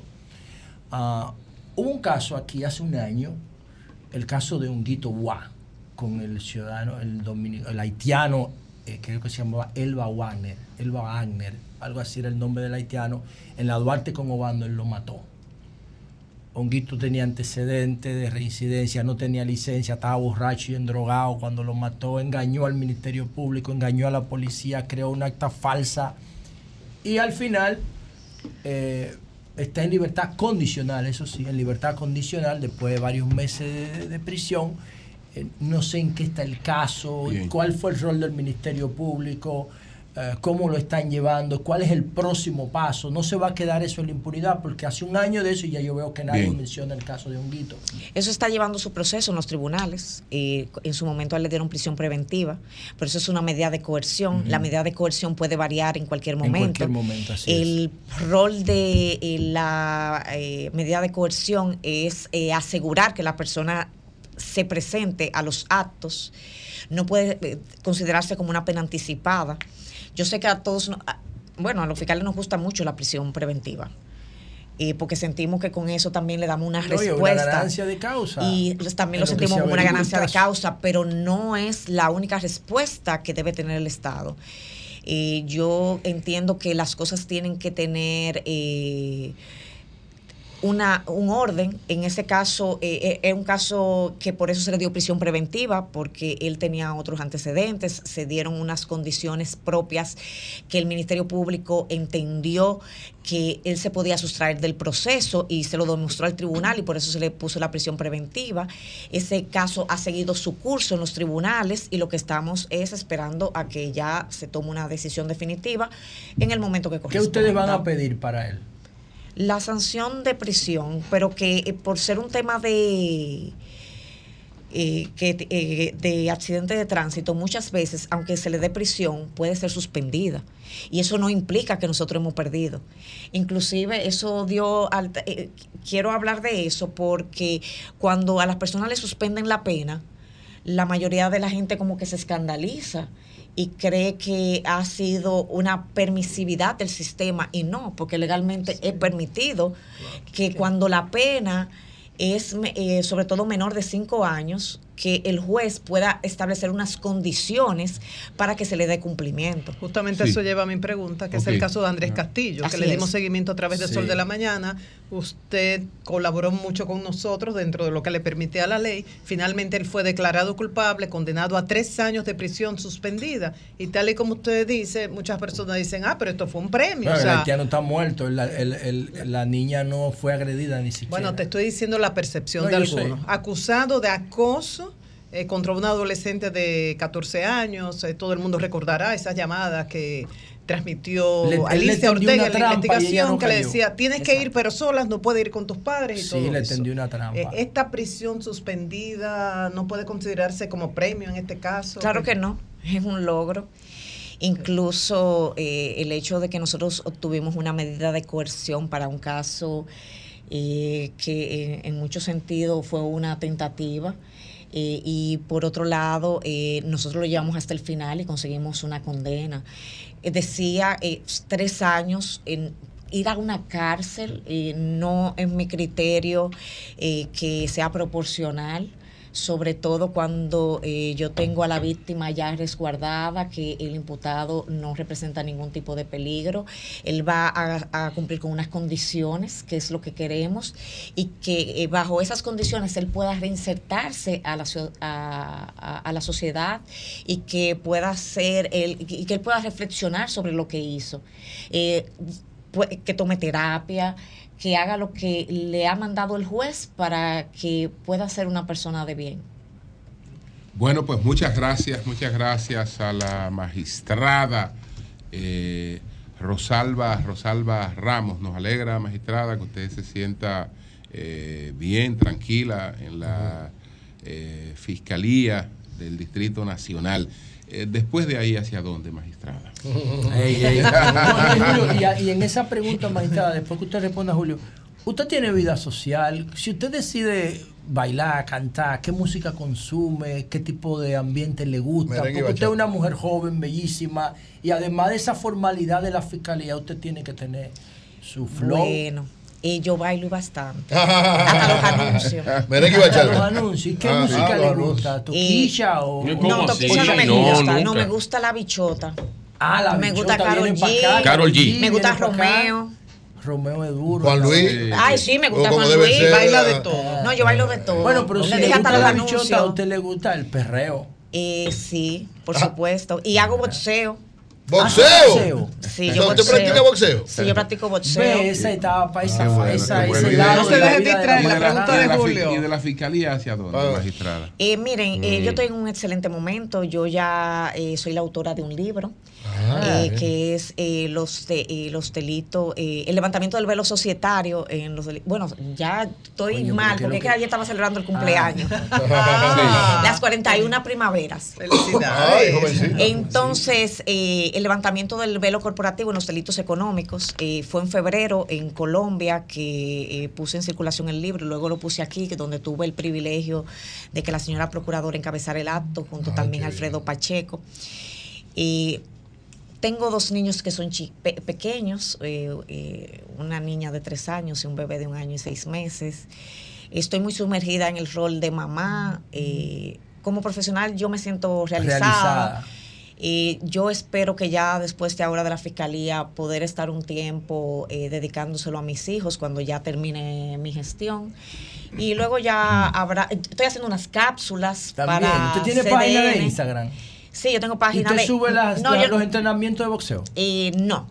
Eh, no los he subido, pero yo subo muchas cosas personales en el Instagram. Yo no subo nada profesional. Porque yo ahí lo que. Instagram personal? Sí, mi Instagram, sí, pero lo he abierto. Okay. Y yo subo todo lo que se me ocurre. eh, pero eh, realmente yo soy un ser humano normal. bueno, pues muchas gracias, a la magistrada. Sí, pero usted puede, usted puede seguir ascendiendo. No, y, suba, sus entrenamientos de boxeo a su página de Instagram. ¿Eh? La magistrada ayer cumplió. Ayer sí. ¡Eh! la música, eh! cumpleaños. Bueno.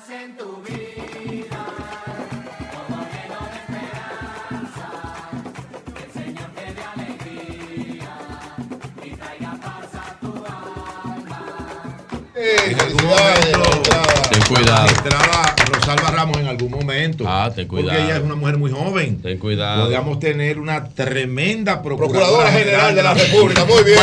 sí, señor. Gracias. En algún momento, en algún momento. Ya que me cancelen. no, no, no, jamás. gracias, gracias a la magistrada. Gracias a la magistrada Rosalba Ramos. Muchas gracias. Gracias, magistrada. Muchas gracias. Cambio fuera.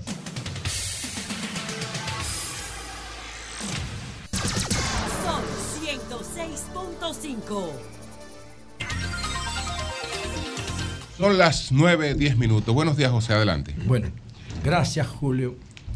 Ah, quiero tratar un par de temas hoy. Hoy es Día de los Muertos. Bueno, ¿cuál es el futuro del rito, del enterramiento, del velatorio ah, de los muertos? ¿Qué, qué, lo que, ¿Cómo vamos a gestionar esto en el futuro? A propósito de este día que se conmemora o se celebra, yo no sé cómo hacerlo. Conmemora. Conmemora, ajá. Eh, vamos a hablar de eso un poquito más adelante. Y entonces le hice la pregunta a la magistrada Rosalba Ramos sobre los intercambios de disparos, porque yo sé que ese es un desafío, porque para la sociedad dominicana acostumbrada a 30 años de dictadura, a 23 años de cuasi dictadura, es normal, porque la gente ve a los a esas personas como simples delincuentes y no sabe que antes de ellos ser delincuentes, a ellos les robaron todos sus derechos. Noten que todos los que mueren en intercambio de disparos son pobres, todos. Y viven en ambientes de violencia, nacen en ambientes de violencia, incluso. Ustedes ven eso del el teteo de la zona colonial, para que ustedes entiendan el drama de esto. Eso se produce casi semanalmente en los barrios y a nadie le importa. O sea, yo tengo ahí, ustedes van a encontrar más de 10 videos del Alfa tirando cuarto en Capotillo. Y se altera todo el orden público. A nadie le importa. Pero pasó lo de lo de el party de Halloween en la zona colonial, una zona de popi. Y por eso ese lío. Pero si eso hubiese pasado en los Alcarrizos, a nadie le importa porque el Estado de Derecho depende de dónde se manifieste. O sea, es lo mismo que la, arquitecta saludó para sus familiares, para su hija, para su padre, y esto, este comentario lo hago con todo el respeto posible. Leslie Rosado en Boca Chica. Sale del club náutico con su niña adolescente en una Mercedes. Y viene y ocurre este lamentable incidente con el policía que también andaba con su familia, pero en un motoconcho. Y ella muere, él la mató. Y ese caso paralizó al país. Pero aquí matan mujeres todos los días y a nadie le importa. Bueno, porque no, no se da ese tipo de configuración como pasó en la zona colonial. El efecto Tecachi, la expectativa de conseguir dinero fácil.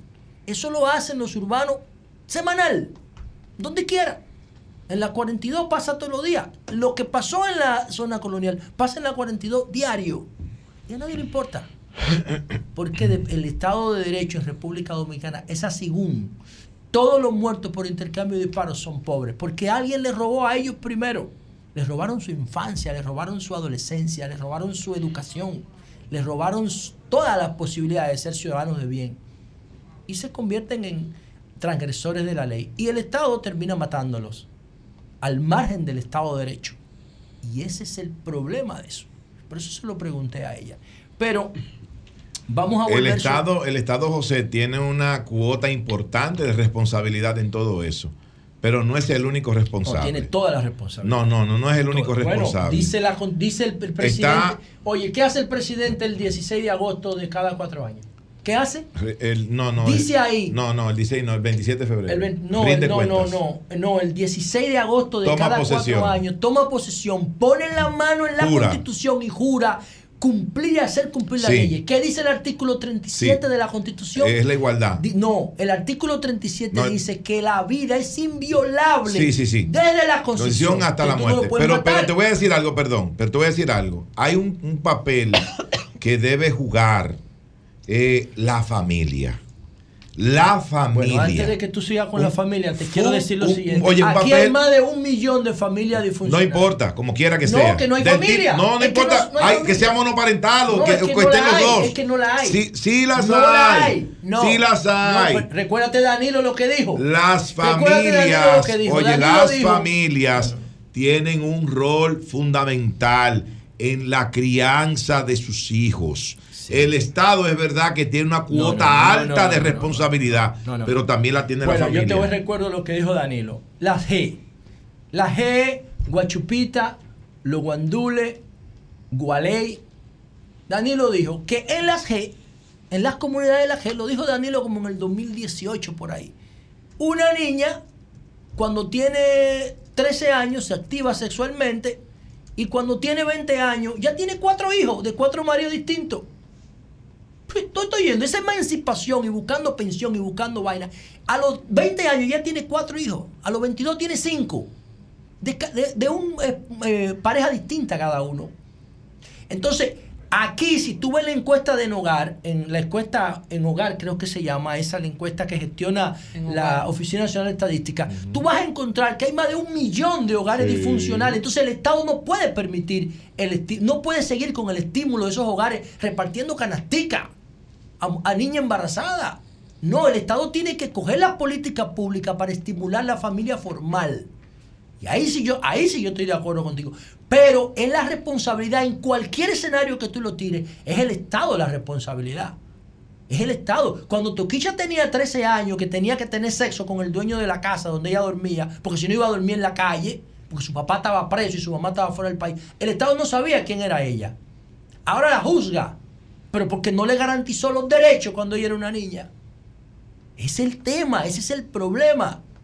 Pero Lo importante aquí es que si vamos a matar gente, lo legalicemos como modificando el artículo 37 de la Constitución. Yo no tengo problema con la pena de muerte. Yo estoy en a favor desde el punto de vista ideológico, desde el punto de vista científico de la pena de muerte. Hay gente que son enemigos de la sociedad. ¿Y tú dispones de su vida? Sí, pero por consenso dentro del contrato social. No es que el Estado puede decir, la policía te persigue, te acusa, te rodea, te mata, te juzga y archiva el expediente. ¿Y qué Estado de Derecho el coño es ese? Donde, donde, donde los, los, intercambios de disparos no se investigan. Ah, puede ser que de día intercambio de disparos haya uno que no lo sea. No, no, podemos seguir con eso. Si queremos seguir definiendo como un Estado de Derecho. Bueno, señores, por otro lado, miren, brevemente. Ustedes han ido a un supermercado y han visto estas mandarinas que no tienen una manchita y las naranjas, los, los limones, las toronjas, los cítricos, que parecen perfectos, que tienen ese color en el caso de la mandarina, que la cáscara se le desprende entera y salen esos gajos llenos de fibra. Esas naranjas son valencianas o valencianas, sí. Esas naranjas tienen un paquete de patentes adentro. Un paquete de patentes, decenas de patentes. ¿Son de California? Decenas, depende, son valencianas también, son marroquíes también. Depende. Esa, esa, esas, esas, esos cítricos buscan cada vez más la, la perfección, son eh, productos que se perfeccionan permanentemente en el laboratorio con grandes inversiones. Y entonces, independientemente de esos avances que ustedes ven, esos cítricos casi perfectos, hay un obstáculo que la ciencia no ha podido, no ha podido superar y es el efecto del cambio climático. Hay un trabajo que se publicó en el Listín Diario que se llama El llanto de las naranjas, que parece una descripción literaria. Y yo voy a leer algunos párrafos para llegar a una conclusión. Porque la, los cítricos, en el caso mío, me gusta el limón y las toronjas, pero tanto las naranjas como las mandarinas son fundamentales en los patrones de, nutrición de los dominicanos. A mediados de julio en España, eh, José Francisco Nebot visita su plantación de naranjas en la localidad de Castilla de Bexi y contempla con impotencia que una buena parte de sus frutos están tirados en el suelo. Lo que está haciendo el árbol de naranja es soltar el lastre. ¿Qué quiere decir esto? Quiere salvarse el árbol y está soltando sus hijos, que son los frutos, las naranjas. Y continúa, si hubiera habido temperaturas suaves, normales, si hubiera llovido, la planta de naranjas habría amarrado más sus frutos. Pero como no ha llovido y las temperaturas están por encima de la media, el árbol se estresa y se desprende de todo lo innecesario para poder sobrevivir. ¿Qué significa esto? Que las plantas de naranja cuando se ven agredidas por el mal clima no pueden mantener sus frutos y los sueltan antes de tiempo. ¿Para qué? para evitar el gasto innecesario de energía que les permita seguir viviendo. Vean qué interesante esto. En Florida, un estado líder en, en, producción de naranja, los huracanes embaten con furia los árboles, caen al suelo las frutas y desnudan los árboles de sus hojas, impidiendo el crecimiento de una nueva cosecha. Año tras año, las altas temperaturas, la falta de agua, el cambio en los patrones de lluvia y los furiosos vientos cada vez más devastadores están arruinando las cosechas, obligando a los productores en muchos casos, en muchos casos, a arrancar los árboles. En sentido general, en la Florida, para que ustedes tengan una idea, 20 años atrás la cosecha de naranja del estado de la Florida era de 240 millones de cajas hoy día se está produciendo 15 veces menos esa cantidad. ¿Y qué se, están produciendo ahora 15.7 millones de cajas en comparación a los 240 millones que se producían hace 15 años? ¿Qué significa esto? Bueno, esto significa que con, los cítricos en República Dominicana, que no invierte ese nivel de ingreso en I más D, como invierten los españoles o como invierten los californianos, los cítricos de aquí no solamente tienen el impacto del cambio climático, sino que tienen el impacto de todas esas eh, plagas o insectos que agreden los cítricos. Entonces la mayoría de los cítricos que se consumen aquí también son importados para beneficiarse de esas patentes. ¿Y qué va a pasar con esto? Bueno, esto podría correr la misma suerte del tema de los huevos, que están afectados por la, por la crisis con Haití.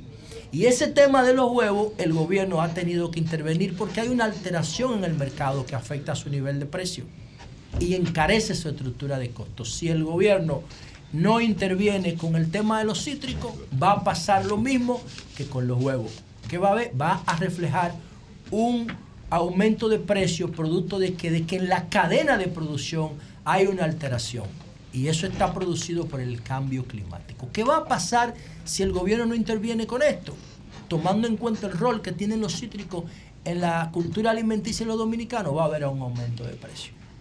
Va a haber, va a haber un aumento de precio. O lo asume el sector productor o lo va a asumir el consumidor. Pero el impacto que está teniendo el cambio climático en este tema, eso es lo que está reflejando. Y por último, quiero decir lo siguiente, señores. Miren, hoy es Día de los Muertos. Bueno, si ustedes buscan la, historia antropológica, la historia de los seres humanos modernos, del sapiens sapiens, ustedes van a encontrar que los humanos empezaron a enterrar sus muertos cuando no querían que los cadáveres de personas que ya había una relación con ellos, cuando el ser humano comenzó a vivir en familia, cuando comenzó a ser sedentario, empezó a crear lazos y vínculos.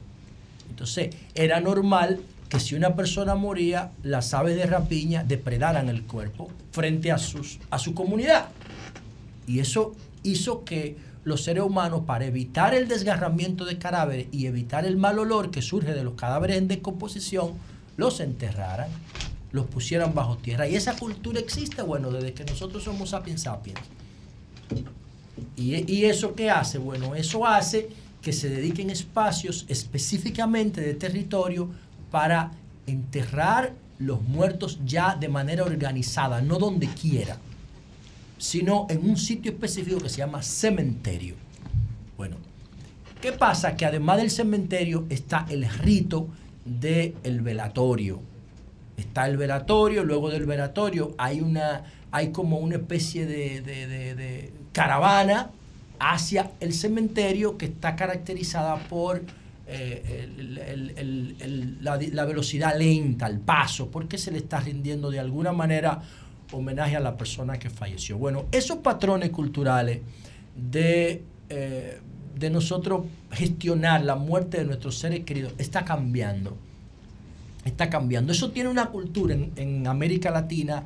Eh, en México, por ejemplo, se combina el indigenismo con la, la cultura española medieval.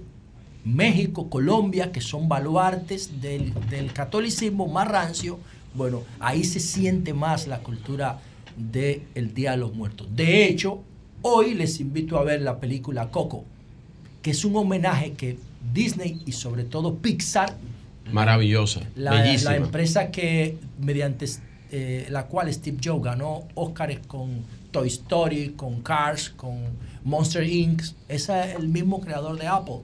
Cuando lo sacaron, cuando Scully lo sacó de Apple, se fue a Disney y se convirtió en el mayor accionista individual de Disney por los éxitos de Pixar. Bueno, Pixar en el 2019 hizo Coco, que es un homenaje también eh, a la cultura mexicana de los muertos, a la cultura de los muertos. Ustedes tienen que ver esa película porque para mí fue la última vez que fui al cine. Desde Coco en el 2019 yo no he vuelto al cine después de la pandemia. Porque en el cine yo tengo que adaptarme al cine. En mi casa yo controlo todo. Yo prefiero ver las películas en mi casa. El cine es mágico, José. Bueno, bueno, ¿qué es lo que quiero significar con esto? además de invitarlo el día de hoy, Día de los Muertos, a ver Coco, a disfrutar esta gran obra de arte. Bueno, la tendencia está cambiando. Cuando fuimos ahora a Nueva York, yo tuve la oportunidad de visitar un parque en New Jersey, que si tengo la oportunidad de hablar con Carolina, le voy a hablar de este proyecto, con Carolina Mejía. ¿Y qué fue lo que yo vi en New Jersey? Yo vi las dos tendencias de los cementerios del futuro. Primero, la, que está más aceptada es la cremación. Y la ceniza de las personas, bueno, pues se tiran en el, en el mar, qué sé yo, se guardan en las casas. Ese está más aceptado. Pero hay otra tendencia que se llama el compostaje. Que es como tú quieres ser compostado. yo fui a New Jersey y vi lo siguiente. Un parque, un parque como el Parque Mirador, imagínense, el parque de Iberoamericano de, la, de aquí, de la Pedro Enrique ¿Qué hay ahí? Bueno, ahí lo que hay es lo siguiente. Hay una gran cantidad de árboles, además de instalaciones deportivas, instalaciones comunitarias, instalaciones culturales donde la gente va a hacer deporte, a reunirse, a todo lo que quieran. Un parque maravilloso, extremadamente bien cuidado, pero tiene una gran cantidad de árboles extremadamente verdes. ¿Y qué yo vi en cada árbol de eso? Una tarjita pequeña que decía árbol de pino, eh, especie tal y tal y tal, abonado abonado con em, el cuerpo de fulano de tal. Árbol tal y tal y tal, abonado con em, el, ¿cómo se llama cuando tiran la, el humus? El humus. El humus es el, el, resultado del compostaje. Árbol tal y tal y tal, abonado con el humus de fulano de tal. Ya ahí no hay cuerpos enterrados. Lo que hay es el resultado de un proceso de cremación y la ceniza que queda, y si es compostaje, el humo, entonces se abona el árbol. Y el árbol dura 100 años, dura 150 años, y las generaciones pueden ir a ver el árbol y a ver la tarja del que donó su materia orgánica para abonar el árbol.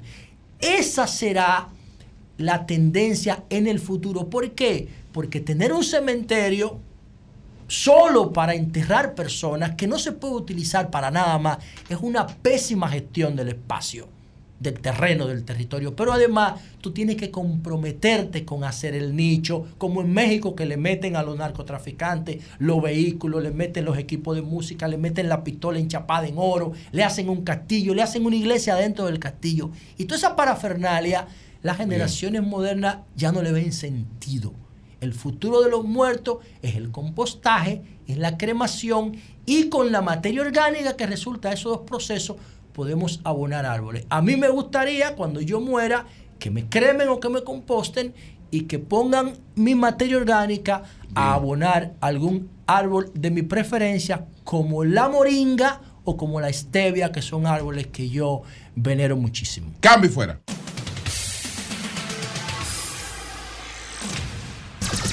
Son 106.5. Son las 9.40. Buenos días, Pedro. Adelante. Buenos días, don Julio. Buenos días a todo el equipo de aquí del Sol de la Mañana, mis Feliz compañeros. Navidad, Feliz Navidad allí. eh, eh, Navidad. ¿No estamos ya en Navidad? No, la Navidad la suspendió. Se suspendió. La. Navidad se. No, no, no, no, no. Se suspendió. Hubo un, un decreto. ¿Por Ah. decreto suspendida? Sí, pues no hay dinero. La Navidad se Digo, celebra con dinero. Parece que no hay Navidad, porque eh, Bueno. antes, en octubre, empezaban. La septiembre olla, la olla está vacía, dicen en la calle. Sí, la Mira Manuel riéndose, mira la sonrisa de Manuel, mira la sonrisa Manuel. Yo espero que cuando empiece a llegar a aparecer la Navidad no nos Sí. llamen. No, eh, ya ustedes saben, para, para Eury, para Pedro y para Nayi está suspendida la Navidad. No le manden nada. Que sus palabras sean benditas, pero hasta ahora. No le manden nada, que ellos dijeron que la suspendieron. De suspensión generalizada de la Navidad. Buenos días, Lea. Es grabada Y todo este tu equipo allá. ¿Eh? No, Para no, Manuel, don Bueno, Julio y yo sí. Sí está activa la Saludos Navidad. a todos Gracias. nuestros amables televidentes, radio, escucha y cibernautas. Un fuerte abrazo desde esta cabina de Sol de la Mañana RCC Media. Bueno, inicio con una, un llamado, un llamado a nuestros buenos amigos en la Corporación de Acueducto y Alcantarillado de Santo Domingo, CAS, de una denuncia que me llega de Ciudad Real. Eh, la denuncia es la está siguiente. Fellito. Sí, la Tremendo de funcionario. Fellito. Tremendo. Eh, en Ciudad Real 2 tienen un problema con la planta que suple la energía eléctrica a la bomba de agua. Tiene más de seis meses dañada por una simpleza, por lo que cada vez que la luz se va, nos quedamos sin agua. Repito, en Ciudad Real 2, la planta eléctrica que suple a la bomba que genera el acueducto o el pozo de ese residencial que tiene más de 4 mil unidades de viviendas, cuando se va la luz no hay agua porque según ellos, según eh, Rafael Germán, que es el presidente de la Junta de Vecinos, ha tratado con el propio Fellito la situación y a seis meses no le han encontrado una solución a esa simpleza que dicen ellos, yo no conozco el problema, solo lo denuncio, pero creo plenamente lo que me dicen, eh, lo que me dice Rafael y toda esa junta de vecinos y mis vecinos de allí.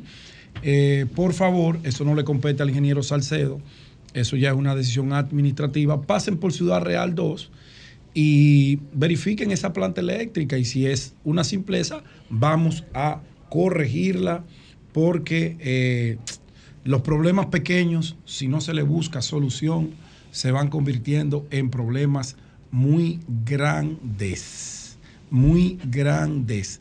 Graimer Méndez, mi amigo y hermano y colega. Que le pasaste la mocha corta. Tengo que tomarme un café al último contigo. nivel. Tengo que tomarme un café contigo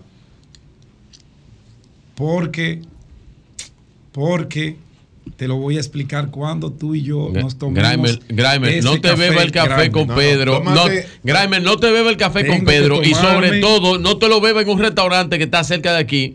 Porque cuando a Pedro le llega la cuenta, se va. Tómate, Grimer y yo iremos al Clunaco. Allá yo le invito. Tómate una limonada para que lo enfríes. Porque el café es caliente. Iré con mi amigo y hermano. Allí no, Pedro. Grimer Méndez. Porque él hizo algunas declaraciones. Pero sobre ti no. Que él se quedó corto. Hablaremos, Grimer, tú y yo. Pero no sobre ti. En privado, nada público. Sobre ti. Nada público, nada público. Nada público, Grimer. Es mi hermano. Bueno, eh, como ustedes saben, señores, eh, agradecer a nuestro buen amigo Nanfi Rodríguez, que nos envía este tomo, La ciudadanía ante el Tribunal Constitucional, litigio estratégico para la protección de los derechos fundamentales. Buen candidato. El Colegio Dominicano de Periodistas, CDP, y la Fundación Prensa y Derecho ponen en manos de los lectores una antología de sentencias que han cambiado las libertades públicas en la República Dominicana. Estaba hojeando esta belleza de alto contenido porque, como decía en principio cuando don Julio hablaba de las instituciones eh, públicas y privadas que postularon a Nanfi Rodríguez para ocupar una posición en el Tribunal Constitucional. Yo me sumé y aplaudí con las dos manos ese apoyo merecedor y decía de esas sentencias que han venido a equilibrar ese desarrollo de las libertades públicas en la República Dominicana y qué bueno, qué bueno que profesionales del derecho, de la cátedra universitaria, de los tribunales, vayan a ocupar eh, posiciones en estamentos de tan alta eh, calidad, de tan alta responsabilidad para el equilibrio de la nación. Enhorabuena para ti, enhorabuena para todos los más de 90 eh, postulantes que depositaron de manera formal sus currículums ante la Secretaría del Consejo Nacional de la Magistratura para ocupar una de esas cinco posiciones, cinco posiciones que completarían aquellas tres escogidas en el 2011 y que han ido venciendo por diferentes razones, por el tema de la edad y por el tema de que se ha agotado ya el plazo por el cual fueron escogidos, que fue un mandato transitorio de nuestra Carta Magna, ustedes lo recordarán. De esas 13 plazas, pues se van, se han escogido ya eh, una, dos, tres, cuatro, se han escogido cuatro, ahora se han escogido ocho.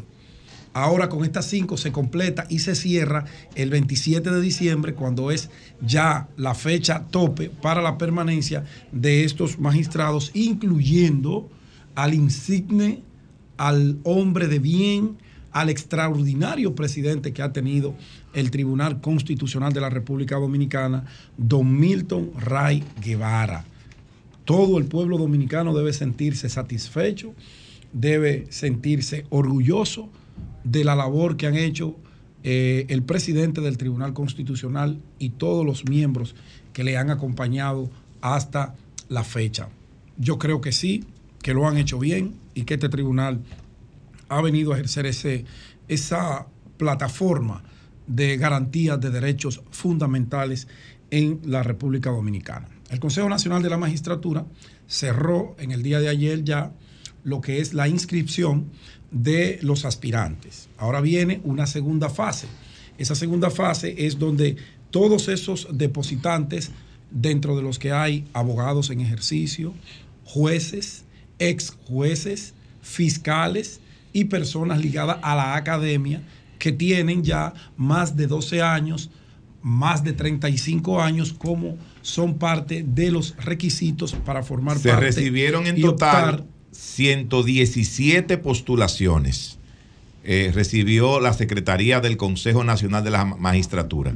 117 postulaciones. Por eso te digo más de 90, porque algunos no completaron los eh, currículum y los requisitos y ya ahora viene la segunda preselección, se hace una especie de escarceo, porque no creo que todos sean, eh, vayan a calificar para ir ya a lo que serán las entrevistas, a las vistas públicas. claro, ahora empieza, Hay una profilaxis, ahora hay un proceso de organización para esa escogitación que ha de concluir con la selección de esos eh, cinco nuevos miembros y miembros de esa alta corte.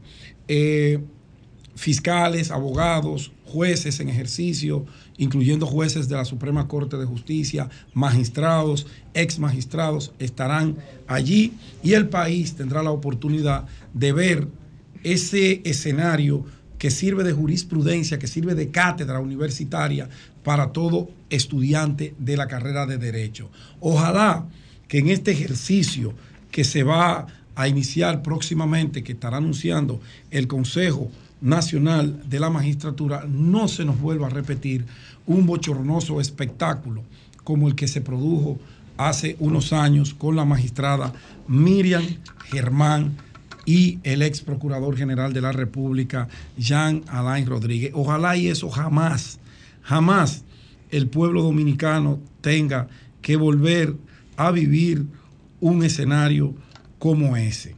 Cierro ese paréntesis y por último me quiero, me, quiero hacer algunas preguntas.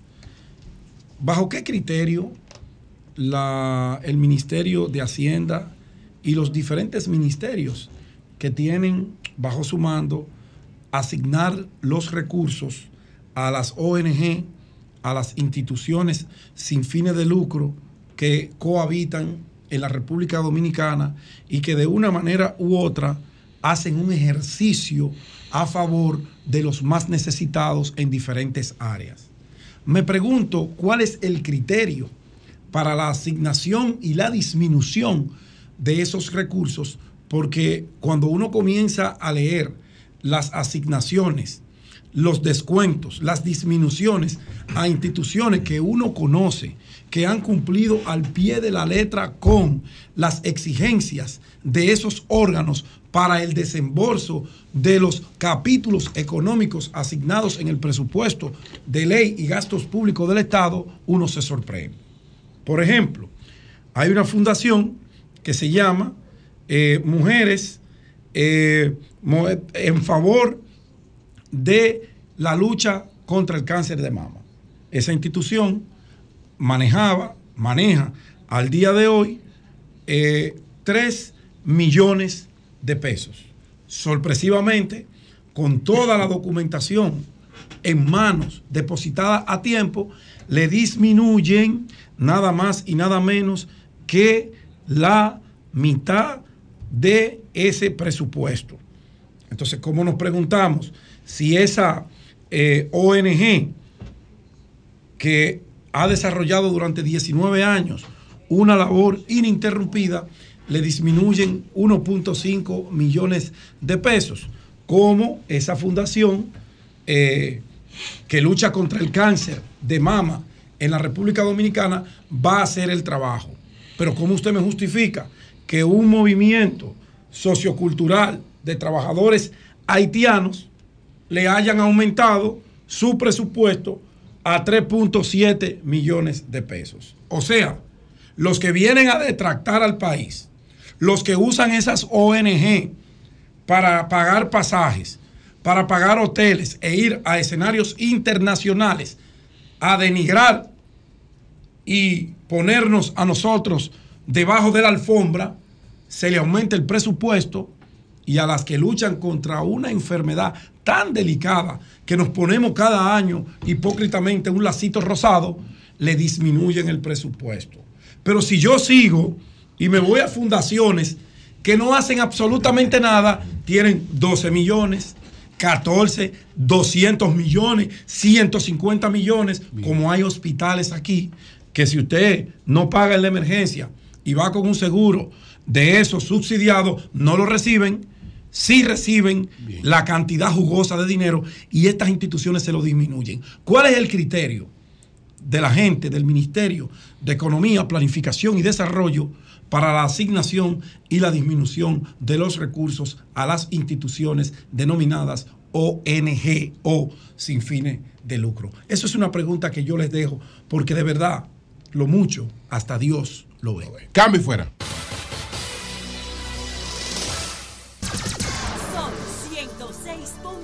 106.5. 10 puntos de la mañana. Don Virgilio, adelante. Hablando que uno se entiende. Gracias a todos los que nos escuchan a través de este Sol de la Mañana de Sol 106.5, RCC Media, la Catedral de la Opinión en la República Dominicana. Y miren, el martes a las 3 y media de la tarde. 3 y media, ¿verdad? El martes está la Galup. Bueno, la Galup. Tiene los Eso datos. pone. ¿Cómo es? Tiene los datos. Imposible. Pero eso pone a alguna gente. De hecho, oyeron el anuncio esta mañana algunas personas y están las farmacias repletas de personas comprando un medicamento antidiarreico porque le produce movimiento intestinal. Cada vez que ven esa, hay un movimiento intestinal, o sea, los intestinos, eh, esa morbilidad gástrica empieza a funcionar ahí, la movilidad gástrica, y flatulencias y cosas de esas. ¿Qué es sí, se ponen flatulencias. Sí, pero. Se ponen y empiezan a comprar esos medicamentos que se agotan, se agotan, se agotan. De aquí al martes, de aquí al martes estarán las emergencias de los centros privados y públicos llenas de, de procesos diarreicos. Ojalá y no se agoten los medicamentos en la farmacia. Debido a la Galup. Viene la Galup. Agárrense los cinturones. Ya veremos qué trae la Galup. Bien. Miren, el presidente Luis Abinader, eh, ustedes saben que sostuvo, está ahora mismo en una reunión con el presidente eh, Joe Biden.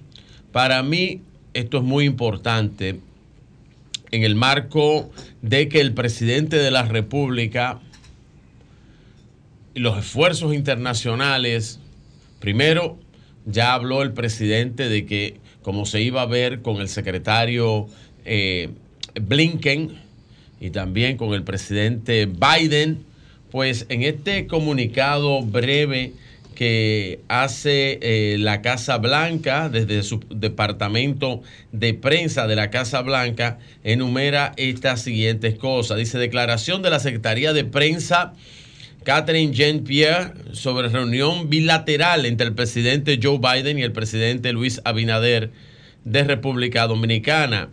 El jueves 2 de noviembre, el presidente Joe Biden recibirá al presidente Luis Abinader de la República Dominicana para una reunión bilateral en la Casa Blanca. Durante la reunión, el presidente Biden y el presidente Abinader discutirán la estrecha asociación entre Estados Unidos, República Dominicana y una serie de, de, prioridades compartidas, incluyendo el fortalecimiento de los lazos económicos bilaterales, el avance de los principios democráticos, los derechos laborales y la situación de seguridad de Haití. Eso es importantísimo. El presidente Luis Abinader ha logrado poner en el ojo internacional y sobre todo en el ojo de los Estados Unidos en su agenda, en la agenda norteamericana, ha logrado poner el tema Haití y eso es un logro del presidente de las relaciones eh, exteriores del presidente Luis Abinader, que nadie se lo va a poder quitar nunca, porque el presidente ha logrado poner en la agenda del imperio el tema de Haití, que no estaba en agenda, ni le importaba, ni le interesaba, ni a la comunidad internacional, ni a Estados Unidos. Dice también el presidente Biden, el presidente Abinader también hablarán sobre la cumbre de líderes para la Asociación para la Prosperidad Económica de América, donde Estados Unidos, República Dominicana y otros socios regionales profundizarán su compromiso económico conjunto para crear una América más integrada y más próspera. Muy bien, eso tú que del presidente Luis Abinader. Hermano Virgilio, Adelante, tú que tienes tantas informaciones. Sí. ¿Cuándo llega la misión policial de Kenia? Eh, para Haití? ¿Cuándo ya estarían ellos ahí para empezar a, tomar algunas Bueno, yo te aseguro eh, que deben estar esperando un despliegue de logística, eh, de fondos que la ONU iba a hacer. Y cuando la ONU haga ese depósito, yo estoy seguro que los amigos de por ahí van a venir aquí eh, aplicar métodos eh, métodos policiales modernos. ¿Por qué no acaban de llegar, Pedro? Van a aplicarle métodos policiales modernos a los amigos a los amigos de, allá de las bandas haitianas. Es logística que hace falta, es logística. Todavía la ONU no le ha dado la logística a eso. Miren, eh, hay algo interesante que quiero invitar a los que nos los que nos escuchan, y es este artículo que ha publicado el buen amigo Eduardo Sanz Lobatón en el Listín Diario, en su sección de puntos de vista.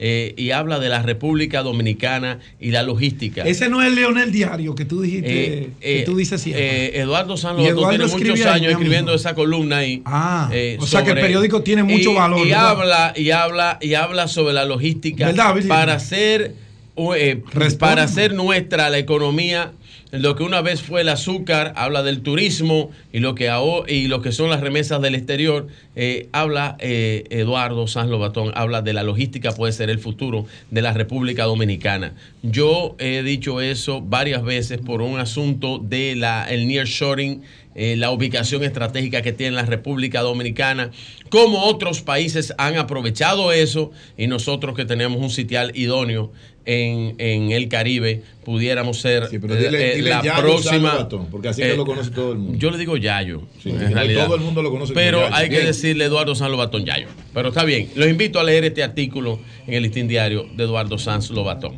Miren, hay un Quiero mostrarle eh, brevemente, que dura un minuto, este comercial eh, de lo que tiene que ver con el turismo en la República Dominicana, este comercial que hace el Ministerio de Turismo eh, con motivo a la celebración que se aproxima de los 10 millones de turistas en la República Dominicana. Joan. Que según Forbes sitúa el comercial. Eh, Se le el, el, no le ponga eso, que lo van a incluir en la demanda. Chocolate. No le ponga eso. ¿Eh? Llama a Antonio antes de tú pones eso. Mira, pon ahí, ponlo ahí. Lo otro no. Súbelo.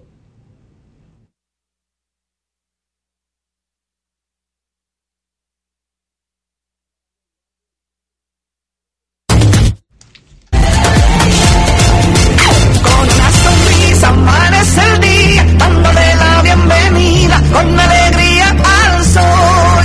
Y nuestra gente se lanza con valentía a brindar a los viajeros su mejor sonrisa.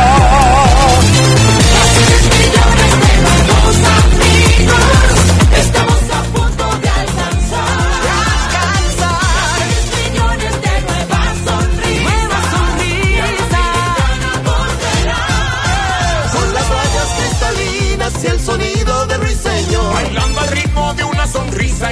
disfrutando el rico sabor.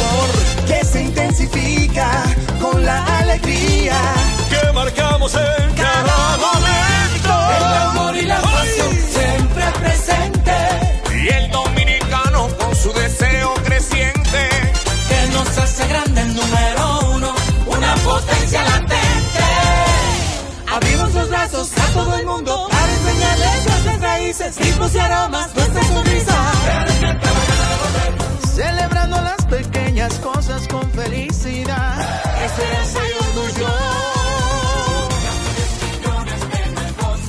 Casi 10 millones.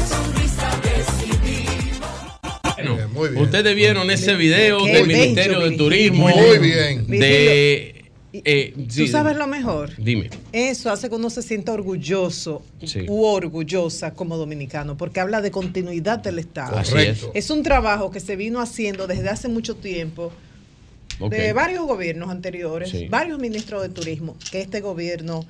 eh, Y la visión de. Danilo. Ha sido, ¿Y sabes ha qué? sido- Esa ha sido- meta- ha sido un, un- 30 un trabajo de, Estado. Continuado. la- compañera está y hablando. mi- Una dama, una dama. Una dama, mira, sobre todo. el objetivo de los 10 millones, ¿quién, ¿quién trató eso primero? ¿Quién lo dijo primero? Danilo Medina, la visión de Danilo ¿Por fue qué no se logró eso? ¿Por Danilo o por el ministro de Turismo? No, hubo dos condiciones. Número uno. Había un buen ministro de turismo. Excelente. Excelente. Claro. En el García. 2019, ¿qué pasó? O desde enero. Una campañita. Dos o tres personas, turistas, por condiciones que tenían de salud, eh, por consumo de sustancias Para en mí eso era exceso. COVID.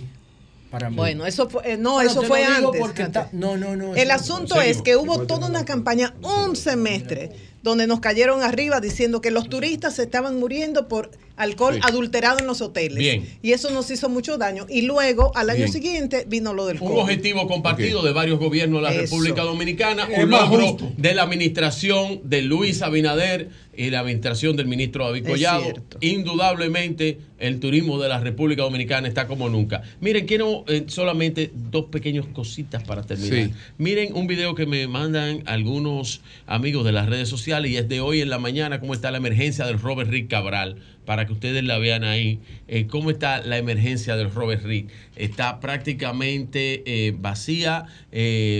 Bien eh, eh, eh, estable la emergencia. ¿Qué yo digo y por qué digo sobre eso?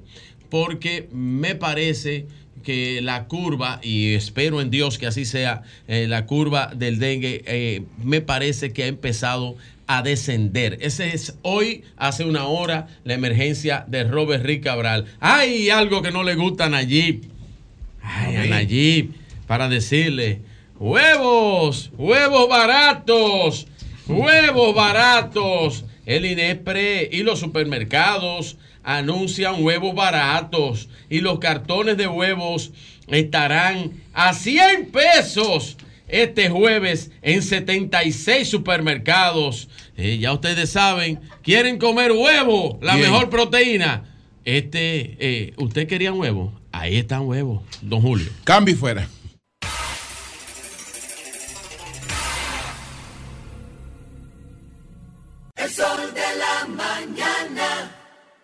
Sol de la mañana.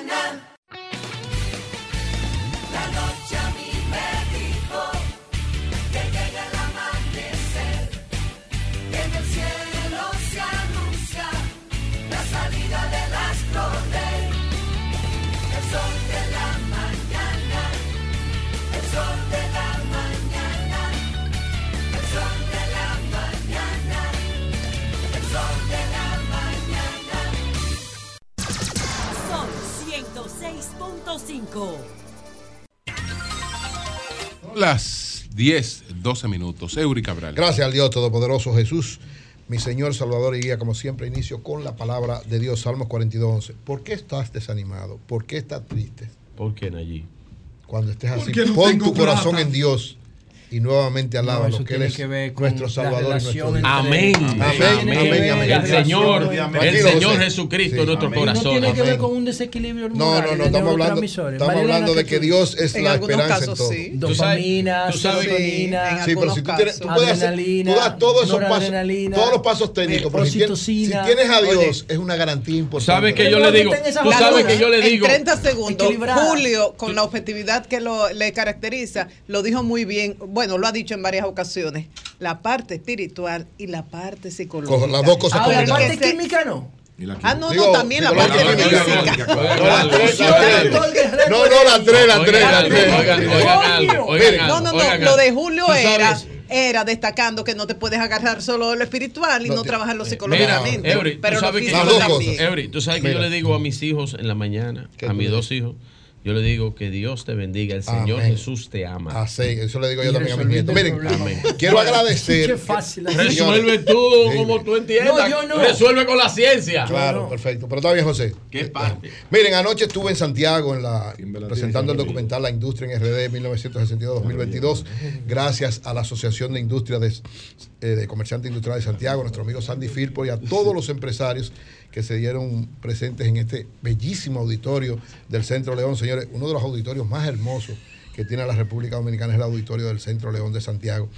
Tuvo Sandy Firpo eh, hablando de lo que significaba esto y de todo el apoyo que Santiago se está convirtiendo en una, por orientación, decía Sandy Firpo en la actividad, que el presidente Luis Abinader ha entendido importante convertir a Santiago en un foco de filmación de películas, o sea, que sea también una referencia, como es Samaná, como es Puerto Plata, entonces que Santiago se convierta también por todo lo que tienen eso, y por eso se le están dando tanta importancia a actividades que tienen que ver con cultura en sentido general, con manifestaciones musicales y con manifestaciones cinematográficas como esto que hicimos anoche allá. Estuvo gracias a mucha gente, ¿verdad? Ulises Rodríguez, el, el director de Proindustria estuvo presente, Lucindo el Gómez. candidato, Candidato, sí, a la- candidato a alcalde Así de Santiago. desafiando el Eh, liderazgo de Abel y del PLD. Estuvo Gilberto Cerrulla, que por cierto le mandó un saludo especial a Julio y a todo el equipo, pero a Julio dice que, te- que hay pendiente un encuentro. Gilberto Cerrulla estuvo allá, ex eh, alcalde de Santiago, Angiolino Hermosén, el alcalde del Tamboril. ¿Angiolino? Angiolino estuvo allá, sí, dándonos Ay, apoyo. estaba aquí gracias. Angiolino con Justicia Social. Gracias de verdad y a una gran cantidad de empresarios, Arquímedes Cabrera, nuestro hermano y amigo Arquímedes, Hermano, Rey, aquí me dio un abrazo para aquí. John Edward Germán y una gran cantidad. Gracias de verdad, fue una bonita actividad. Al final compartimos mucho con todos los presentes y muchas cosas se van a hacer en Santiago en este orden. Aquí me está apoyando. Y antes de hacer mi comentario de lo que tiene que ver con los obstáculos de rescate RD y con estos 10 millones de turistas, que son los dos aspectos que quiero tratar, recordar que el próximo sábado, sábado 4 de noviembre, a las 6 de la tarde, en la Dirección de Cultura de Nueva York, en la, en la Avenida Amsterdam, estaremos poniendo a circular el libro Presidentes Dominicanos en la Historia. Gracias a la- al director de Cultura de, de Nueva York, que nos ha dado un gran apoyo, a Rey Andújar. ¿Tú vas para allá? Sí, sí. De aquí salgo para el aeropuerto. Digo, mañana de aquí salgo para el aeropuerto y voy a la actividad del sábado y retorno entonces el domingo para estar de nuevo aquí trabajando. Así que gracias a todos los que nos han dado apoyo en esta actividad. Miren, obstáculos, eh, obstáculos que se presentan en la Alianza Rescate RD, es lógico entenderlo por lo siguiente. Se está llegando al momento donde ya hay que definir todo. Pedro, dile que no hable de eso. Perdón, en el momento en que tú tienes que definir todo, siempre, no es solamente en, en No, Alianza. Rescate RD, en cualquier cosa, cualquier proyecto, quedo, cualquier actividad que usted está desarrollando, tiene una ruta crítica. En esa ruta crítica, antes de llegar al momento de definición, pasan muchísimas cosas. Es más, ustedes saben que aquí, ¿qué ha sucedido en República Dominicana en términos electorales? Que se define un asunto, pero hay que inscribir los candidatos en marzo, todo está definido, y el día anterior, camino a la Junta Central Electoral, ustedes lo saben, aquí ha habido cambios hasta de candidatos presidenciales, de un día para otro, en el camino. Entonces, por eso es la tensión. Las alianzas vencen el día 10 El día y la 10. presentación de candidaturas El día el día 19, 20. el día 20, exacto. El día- o sea, estamos a pocos días. Entonces, por eso la Y tensión, bueno. y por eso ustedes ven además que es correcto. Oigan, yo entiendo que es muy correcto. ¿Por qué? Es correcto que no hayan información precisas. ¿Por qué? Porque si usted no sabe manejar esas situaciones, los problemas se le multiplican. Hay muchísimas especulaciones de lo que está pasando. Lo cierto es que las dos comisiones, las tres comisiones, están trabajando con un sentido claro estratégico. Es decir, que cuando se vaya a anunciar lo que se va a anunciar, sea el día 10, sea el día 20, o sea cuando sea, que se cumplan los plazos, la alianza Rescate RD sea lo más amplia posible. Lo más amplia posible, pero eso tiene que manejarse con mucho cuidado. Por eso, por más especulaciones que haya, lo cierto es que se está trabajando, que va a haber un anuncio, ustedes lo van a ver. Habrá un anuncio el día 10 o el día 20, cuando ya se concluya lo que tiene que concluir, en el momento en que tenga que darse, porque evidentemente yo creo, reitero, que a pesar de todo lo que, los inconvenientes que han habido, en los tres partidos que están encabezando esta alianza Rescate RD, Partido de la Liberación Dominicana, Fuerza del Pueblo y PRD, los líderes principales de esos tres partidos, entiendo que de alguna manera el sentido de la historia ha vuelto a ellos. Y saben muy bien que juntos son mucho más efectivos.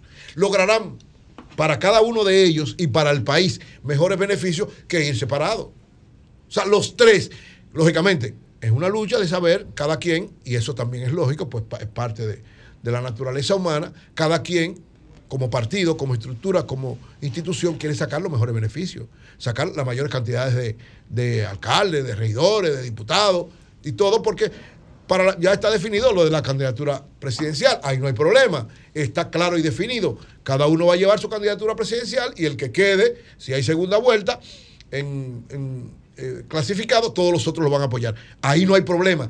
¿Cuál es el problema?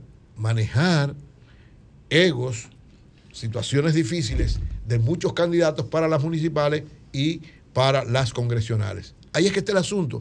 Entonces estos líderes, estas comisiones tienen que emplearse a fondo porque están manejando muchas situaciones difíciles alrededor una de otra. Pero yo reitero, yo estoy convencido, por lo que conozco, por lo que manejo, por lo que he conversado con cada uno de ellos, que independientemente de los obstáculos que hay, va a haber una alianza Rescate RD con una magnitud bastante amplia. Yo quisiera particularmente, claro, es mi deseo, que fuera total, global, pero no va a ser total global, pero va a ser lo más amplia posible alrededor de lo que necesitan. ¿Qué es lo que necesitan cada uno de ellos? Que al final de cuentas cada partido aporte lo que tiene que aportar, pero sobre todo que todos beneficien al país. Todavía estamos hablando del náufrago. Y finalmente, mire, quiero referirme a algo que decía Virgilio y presentó el anuncio, porque yo creo que esto de verdad es algo muy trascendente para la República Dominicana. Lograr 10 millones de turistas. Miren por qué es trascendente. Yo decía, esa es la visión de Danilo Medina, que partía de un éxito que logró España, porque eso no vino de la nada. España logró convertir el turismo en algo sumamente importante cuando sus dirigentes dijeron, somos 40 millones de habitantes, hay que buscar 40 millones de turistas. Y trabajaron para esa meta, incluso la superaron después, con un trabajo firme, definido en torno a eso. ¿Qué hizo Danilo de que llegó al poder? Dijo, el turismo es la locomotora del desarrollo. ¿Ustedes recuerdan? Turismo, la locomotora del desarrollo. O sea, es que va a arrastrar todo. Ahora tenemos que, en un periodo, él hablaba de dos periodos, los dos periodos de él, lograr los 10 millones de turistas. Cuando él llegó estábamos en 3 o 4. Llevarlo a 10 millones de turistas. Esa fue la visión, una visión clara, precisa. ¿Por qué no se logró en tiempo del presidente Medina? Lo decía María Elena, uno fue una campaña eh, muy mala que se hizo contra el turismo en el 2019 y luego, luego vino la pandemia. Pero si no, se hubiera logrado. Que se logró ahora, qué bueno que se logró, continuidad del Estado, pero además una visión clara de cómo caminar. Un logro de Luis Abinader. Sí, de cómo caminar en una orientación precisa que ya había dado el presidente Danilo Medina y dando pasos acertados. Ayer lo anunció el ministro David Collado, que ha hecho un excelentísimo Él trabajo. que ya se consiguió los No, 10 que tenemos No, 8 vamos millones, camino. pero que ¿Cuántos vamos camino ya con lo que queda. Tenemos 9 millones. Sí, la proyección es que lo alcancemos en diciembre. Yo creo que sí lo vamos a No, alcanzar. porque el informe del Banco Central decía otra cosa. No, no, no. el- el- millones, ¿Cómo va? No, ¿cómo va? millones ¿Qué decía? No, el informe del Banco Central se lleva también de lo que les dice turismo, evidentemente. Olvídate, Ellos son los olvídate. que le dan la cifra. Claro, Quien da la cifra a turismo es el Banco Central, el que registra. Y al camino que vamos, es verdad que lo vamos a lograr No, entre no, noviembre perdón, y diciembre. revés. Quien le da la cifra al Banco Central es el Ministerio de Turismo Yo quiero que sean y es la 20 Dirección millones. General de es lo que Migración. lo procesa es lo procesa el central. Entonces, miren, algo importante en el anuncio de ayer, que yo creo que también que hay que valorar, además de decir que vamos a lograr los 10 millones de turistas este año, fue un reconocimiento que se le hizo a Aide Cure- Cures de Rainieri, la esposa de Fran Ah, Rainieri. doña Aide. Doña Aide, que ha sido también un soporte fundamental de esta familia que ha logrado poner el turismo en el plano mundial. A doña Aide se le entregó una placa con la inscripción siguiente. Ejemplo destacado de liderazgo femenino, pionera y visionaria en el desarrollo del sector turístico dominicano, desempeñando un papel activo en el desarrollo económico y social de la zona este. Muy bien hecho, muy bien, eh, eh, se lo merecía doña Aide Cure de Rainieri, y así con este reconocimiento, evidentemente es una forma de empezar a celebrar que vamos a alcanzar la República Dominicana 10 millones de turistas este año, convirtiéndonos en una potencia turística para América Latina y referente para todo el mundo. Cambio fuera. Llegó lo más esperado a tiendas Seconza. Las grandes ofertas de Blue, con hasta 50% de descuento en productos seleccionados. Además, disfruta grandes descuentos con las tarjetas de crédito del banco de tu preferencia. Activa tus notificaciones en Instagram o mantente pendiente a tu bandeja de entrada y no dejes pasar la mejor oferta para ti. Conoce más en seconza.com o visita tu tienda más cercana. Oferta válida del 1 al 30 de noviembre. Seconza. Si lo imaginas, lo puedes tener. Están con nosotros eh, Michelle O'Neill, que es el gerente eh, de Seconza en la Rómulo Betancourt. Y está Evelyn Mateo, que es la gerente de la tienda de Seconza en la avenida eh, Tiradentes. Evelyn me queda más cerca. Tanto Michael como Evelyn. Así es el nombre, Michael. Nos Michael. cuentan, nos cuentan, eh, pues, de estos especiales con un 50% en artículos seleccionados. Buenos días. Buenos días, Buenos para mí es un placer estar aquí con ustedes junto a Michael para compartir todas las novedades que vamos a tener en este Blue Month bajo el concepto Blue, Blue Month Month. of the Future. sensual para una promo. Explícame eso. Claro, venimos con todas las novedades tecnológicas que nos caracterizan todos estos años. Michael nos va a contar cuáles son los detalles de esos especiales que tenemos. Bien, como dijo Evelyn, agradecerle al equipo, al equipo de producción sobre todo, ¿verdad? Darnos la oportunidad de traer esta buena noticia. De verdad que en el mes de noviembre para nosotros esa fiesta de descuento es fabulosa. Eh, desde el día de ayer ya venimos presentando mucho, mucho flujo, ¿verdad? Pues los clientes están esperando ansiosamente este mes, con mucha expectativa, dada esos descuentos que nosotros podemos lograr ahí en todo, todo el periodo del mes. Por ejemplo, pon unos ejemplos. Tenemos hasta un 50% en las diferentes categorías que comprendemos. Ustedes saben que Seconsa no solamente en tecnología, se ha diversificado bastante O sea, en no su es solamente inventario. PC. No es solamente PC, allá nosotros tenemos línea blanca, como por la, pa- la parte de los aires acondicionados, tenemos, trabajamos la parte de cocina, Televisores. Imagínense Sí, ustedes también. nosotros Ah, vendiendo pero ya no es tenemos. Tenemos un portafolio bastante amplio. bastante amplio. La parte de mobiliario ahí, mobiliario de oficina, uno que otro mueblecito para la, para la casa. Si ¿Y ustedes tienen decir, ahí algo para comando de campaña? Que Eso se lo dejamos a ustedes. Tiene precios especiales. Precios especiales Claro allá. sí. Nosotros pasamos por allá. Ellos, ellos te Precios tienen un 50% especiales. de descuento allá como, como candidato. Por Los favor, descuentos. los esperamos. Pero por supuesto, en la tiradentes. Tenemos hasta un 50% afectado toda la- afectando todas las categorías. Ahí vamos a ir viendo desde un 15, o 20, 25, 30, 40, 50. Pero lo interesante es, combinado a esto, eh, que vamos a estar también con las asociaciones que tenemos, con las principales entidades bancarias, adicionando a ese 50 la oportunidad de conseguir hasta un 15, un 20%. ¿Se puede Imagínense ustedes hasta un algún artículo 70%. específico en lo que la gente puede encontrar ese descuento? Por supuesto, Claro. tenemos portátiles, aires acondicionados, los mobiliarios. 50 real. Por que supuesto, Sí. por Sí, supuesto. sí, claro. En todo, me imagino mercancía seleccionada. Seleccionado. Seleccionado. Claro, Claro que sí. Claro o sea, que, que si yo voy a buscar un aire de 20 mil BTU que normalmente costaba 50 mil pesos, yo lo voy a conseguir en 25. De 18 mil BTU se lo vamos a vender. Claro que sí, claro que sí. No, De 20 mil, de, No, de 12 a de 18, 18, 12, 24.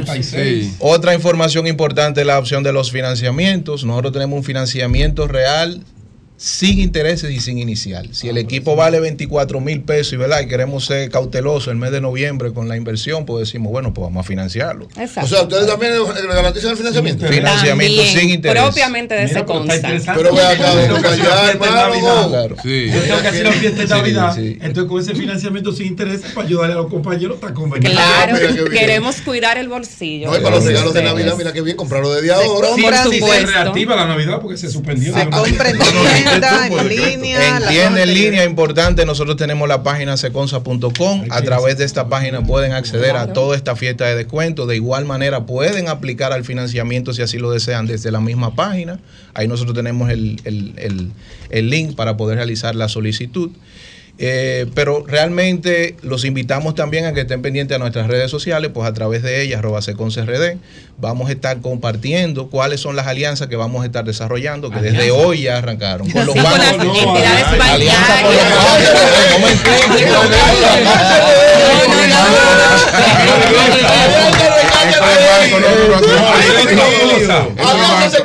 Alianza financiera.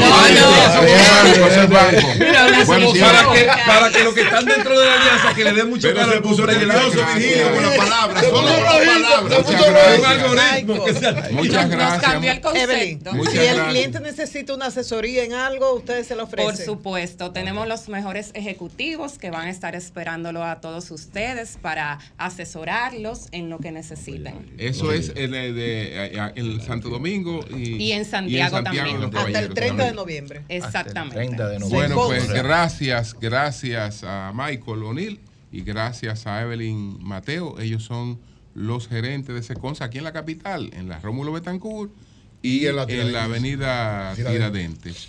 Y en el equipo de Seconza me hacen un favor de saludarme a uno de los empleados de Seconza. ¿Cuál, cuál? A don Fernando Rosario.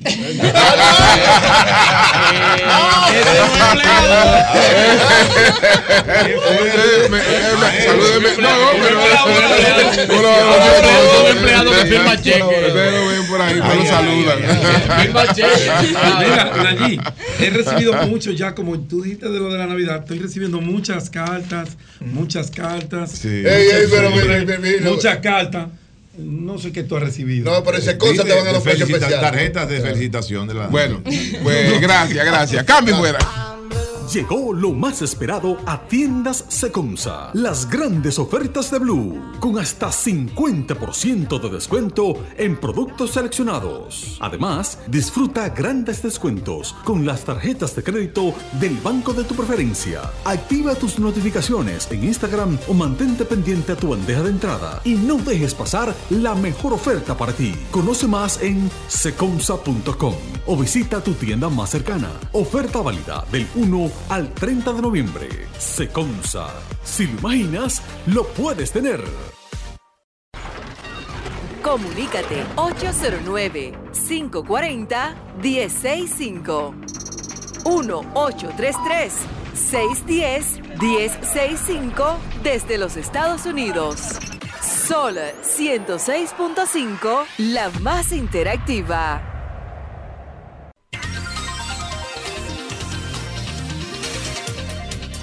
Son las 10:36 minutos. Así es, don Julio.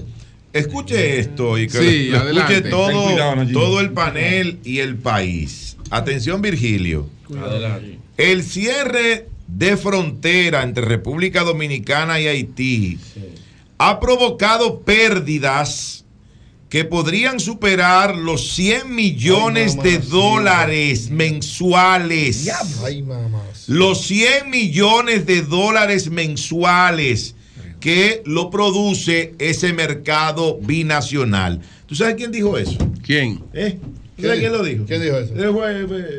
El muchachito allí de la esquina. ¿Quién? No, nada más y nada menos que el señor Celso Juan Marrancini. Ay, mamacita. No, no, sabe de presidente del CONEP.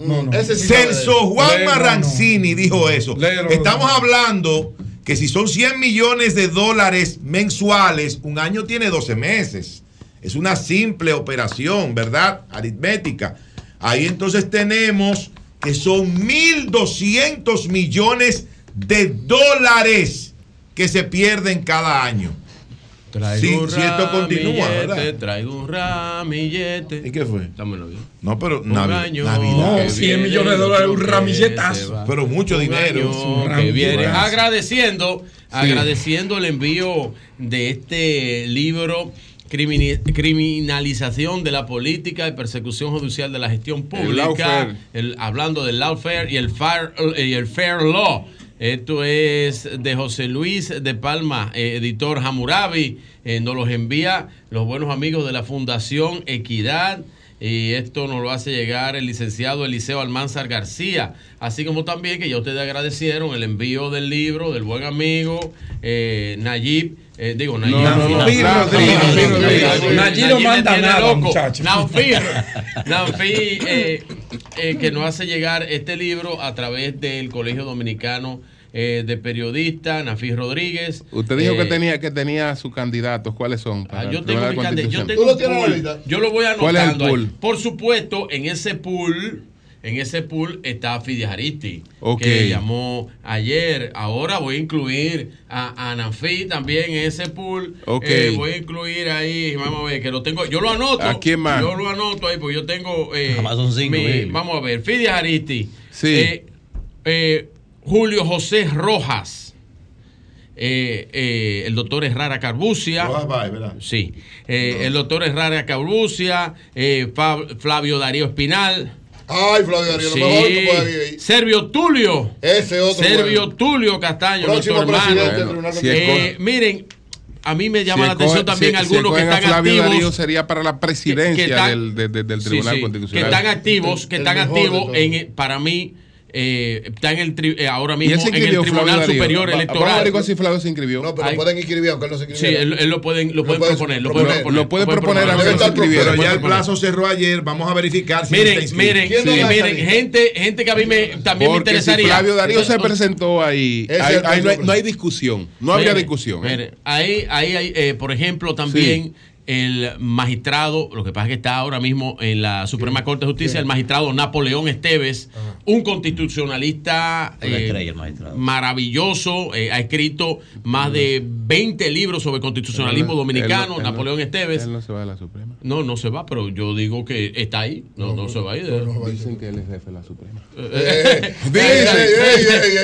Dicen. Que- dicen está también el doctor Felitena, ¿verdad? Es una estrella, Felitena. Una estrella. Sí. Entonces, que, que era el coordinador del despacho, que es el coordinador del Sí, despacho, sí, doña sí. Miriam. Eh, a mí también. ¿Tú sabes quién me gustaría a mí? Lo que pasa es que no lo podemos quitar de ahí para ponerlo. eh, eh, ojalá en algún momento, eh, a lo mejor para la próxima, Pablo Ulloa, el defensor del pueblo, que ha hecho un gran trabajo ahí, pero no podemos quitar a Pablo, que de eso No, de no, vestir, no, no, de no, vestir no, un no. muerto para vestir otro No, no, es no, complicado. no, no, no, no. Pero, pero, Servio Tulio, Servio Tulio es uno de mis favoritos Sí, para anóteme presidir. la- presidir. al Eh, doctor Eduardo Sánchez de la provincia de Santo Domingo, presidente de la Corte de Apelación, que es un candidatazo para Ah, mira, estar no- en ese puesto, Tribunal Constitucional. eso. Pero ese Eduardo es mi line-up, Sánchez. pero line-up. Anote Yo ese me inscribo Pero en tenga- Flavio Darío tenga- Espinal. Pero tenga cuidado, tenga- Pedro, que a usted nada más le toca a uno. Yo pienso. No, pero yo- Por el lado suyo nada más va uno. No no fui, ya va a ver, Ya no, no, no, no, no, No, estamos- no, no, está- que pasa es que Eduardo es del sistema. Ah, o es Eduardo- Sánchez. No es que Eduardo Sánchez es un hombre del sistema, un hombre que Ah, tiene pero- más de 20 años. Bueno, yo me, yo voy con Flavio Darío. Yo pienso que Flavio. Darío line-up. Yo creo que Flavio lo apoyaría a todo el mundo. Flavio lo apoyaría a Con el dos manos. Flavio lo apoyaría a todo el mundo. cualquier posición cae bien. Prestigiaría ese tribunal. no, prestigiaría. Darío es lo mejor que puede haber. Una estrella. Es Bueno. Le, gustó mi line-up. Buenos días, a adelante. Buenos días. Ay, coño, no me estaba- Vamos a ver. Ah, que no estábamos escuchando. buenos días, buenos días ahora. Discúlpenos. Gracias, buen día, don Julio. Sí, adelante. Yo hablo desde Nueva York Adelante. y tengo el mío para el tribunal. ¿Cuál es el suyo? ¿Cuál es el suyo? Miguel Antonio Encarnación de la Rosa. Explíquenos quién es él y por qué. Por qué. Viene, viene desde el Ejército Nacional, fue instructor, comenzó como instructor en la batalla de la carrera, Ok. militar formado, juez, abogado por más de 30 años. Es un lujo para el tribunal. Qué bien. Un hombre De, de decisión determinada, ser presidente del Tribunal Constitucional. Lo esperamos. Bueno, pues gracias, gracias a usted. Buenos días, adelante. Buenos días, Julio. Dani González de. Adelante.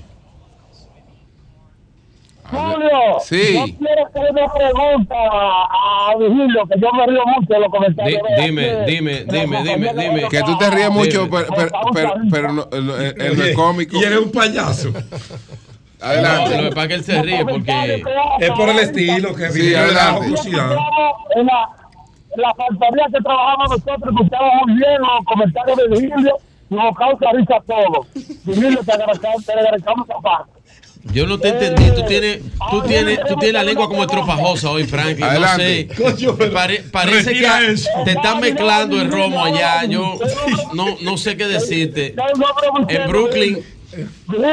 Sí, adelante. Estamos en Navidad Sí. casi, no es Halloween.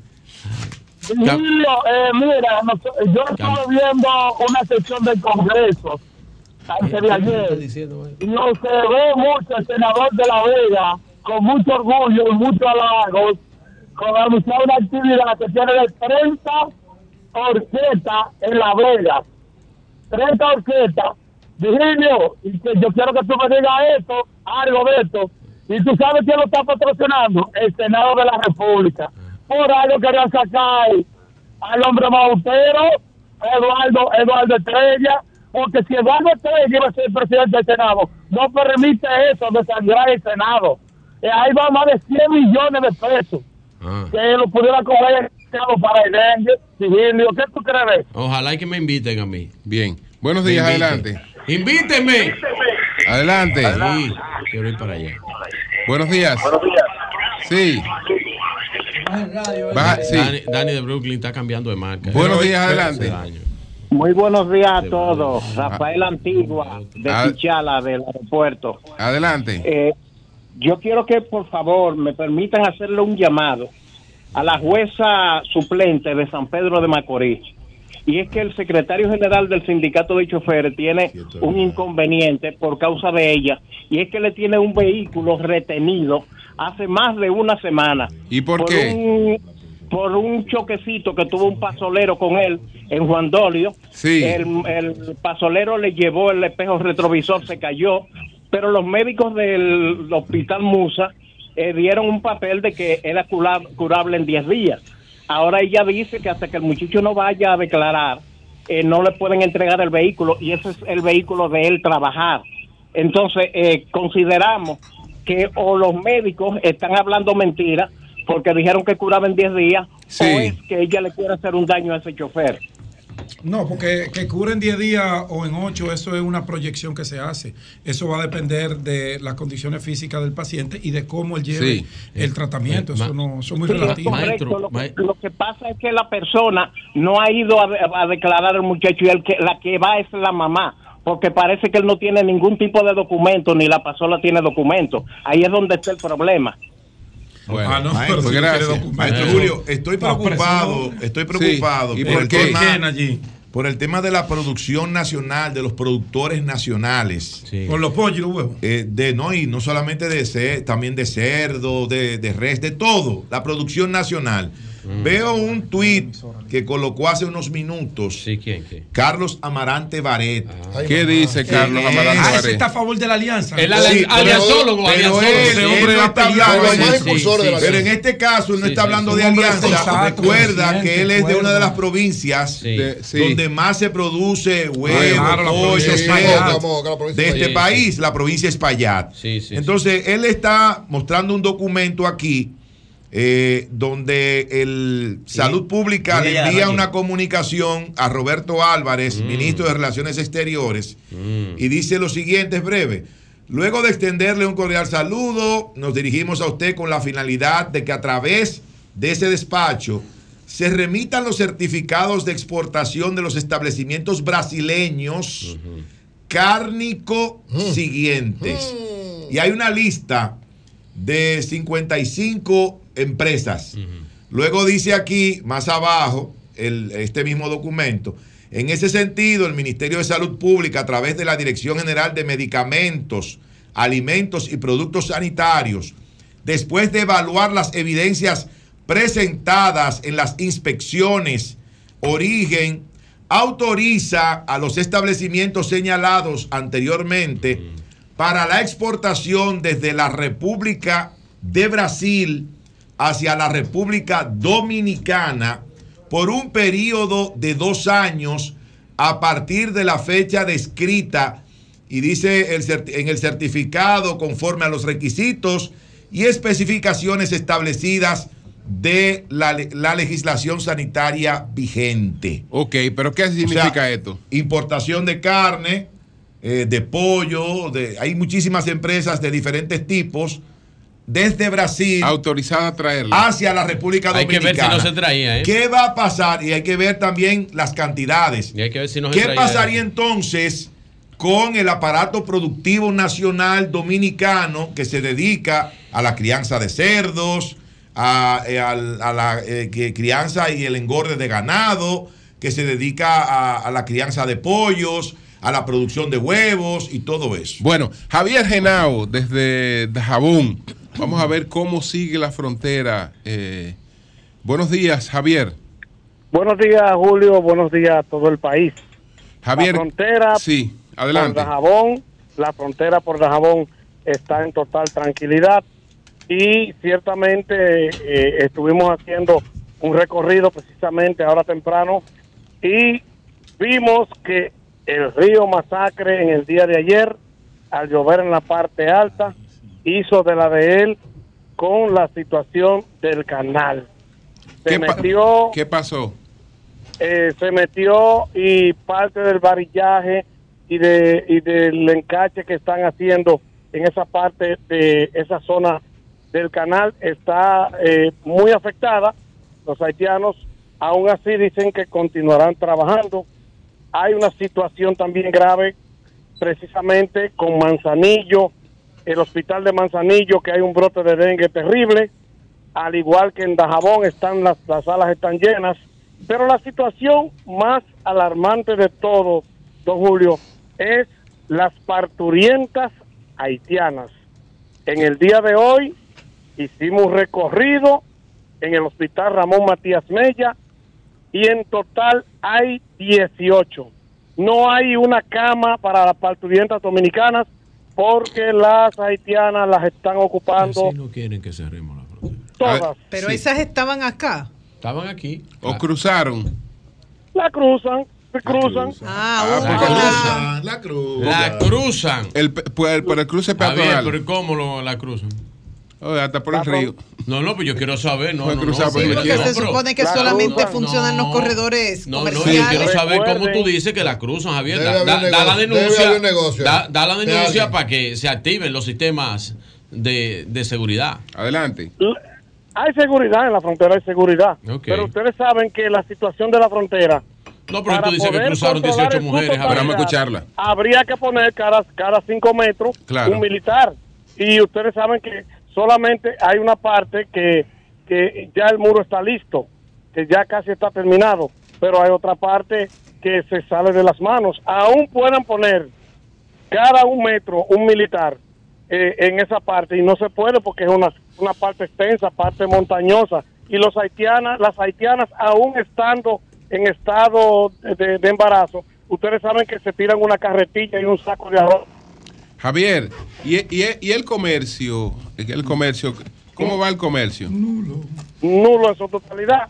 Eh, sí hay un corredor, hay un corredor eh, humanitario y ciertamente eh, hay una queja de parte de los comerciantes haitianos que en el día de ayer nos acercamos eh, a la parte de la frontera y muchos de ellos se están quejando y expresan que están siendo afectados con los que compran en República Dominicana por el hecho de que las autoridades aduanales haitianas y los militares, el humo y la parte que tiene que ver con el polifrón, le están quitando las mercancías y esto genera de que ellos tengan que pagarle a esos militares haitianos. Están oye, los militares haitianos están utilizando el macuteo del otro lado para quitarle las mercancías a, a los haitianos y tengan que pagar así al doble y, com- y vender. Fíjate, sencillo. Una funda de espagueti que cuesta, ejemplo, 200 pesos aquí en República Dominicana y es cruzada a Haití, se está vendiendo en mil pesos, mil pesos dominicanos Wow. del otro lado. Una, un saquito Sí. de maíz picado que se utiliza para chenchen cuesta 540 pesos en República Dominicana. Se está vendiendo en 2.800 pesos en el lado haitiano. Entonces, ellos están pidiendo que se flexibilice y hay una situación también agravante ahí. Sí. Que hay una parte que se está organizando, hay una parte de la masa de comerciantes pobres del lado haitiano, la menos pudiente, que se están organizando desde ayer para romper los candados de la puerta haitiana que se mantiene cerrada porque ellos dicen que no aguantan. Hay mucha gente Eso muriendo de hambre del otro lado. Mucha gente muriendo de hambre del lado haitiano. Mucha gente pasando calamidad. Que organicen Pero su los- vaina los- ellos.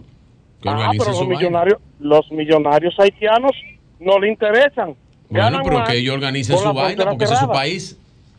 Precisamente. Entonces, ah, tenemos otra situación y voy a hacer Sí. esta denuncia pública. Adelante, Javier. Porque hemos tenido unas situaciones desde que hicimos la denuncia de que se estaba politizando la parte, porque hay dos, varias asociaciones de comerciantes en el mercado fronterizo de Dajabón.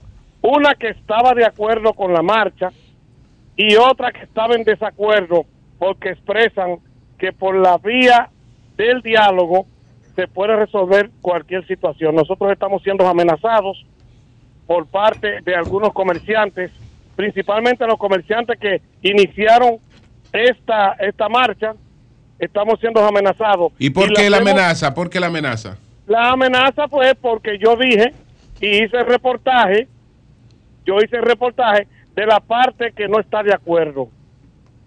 Ok. Yo lo que soy es periodista, yo lo que busco es informaciones. Sí. Yo no puedo, yo no puedo eh, concederle a todo el mundo lo que quiere, porque yo tengo que escuchar ambas campanas. Yo escuché una campana y escuché la otra campana. Mi situación es que si a mí me pasa algo de hoy en adelante, voy a culpar a los comerciantes que realizaron la marcha en el mercado fronterizo de Dajabón, que lo sepa el país.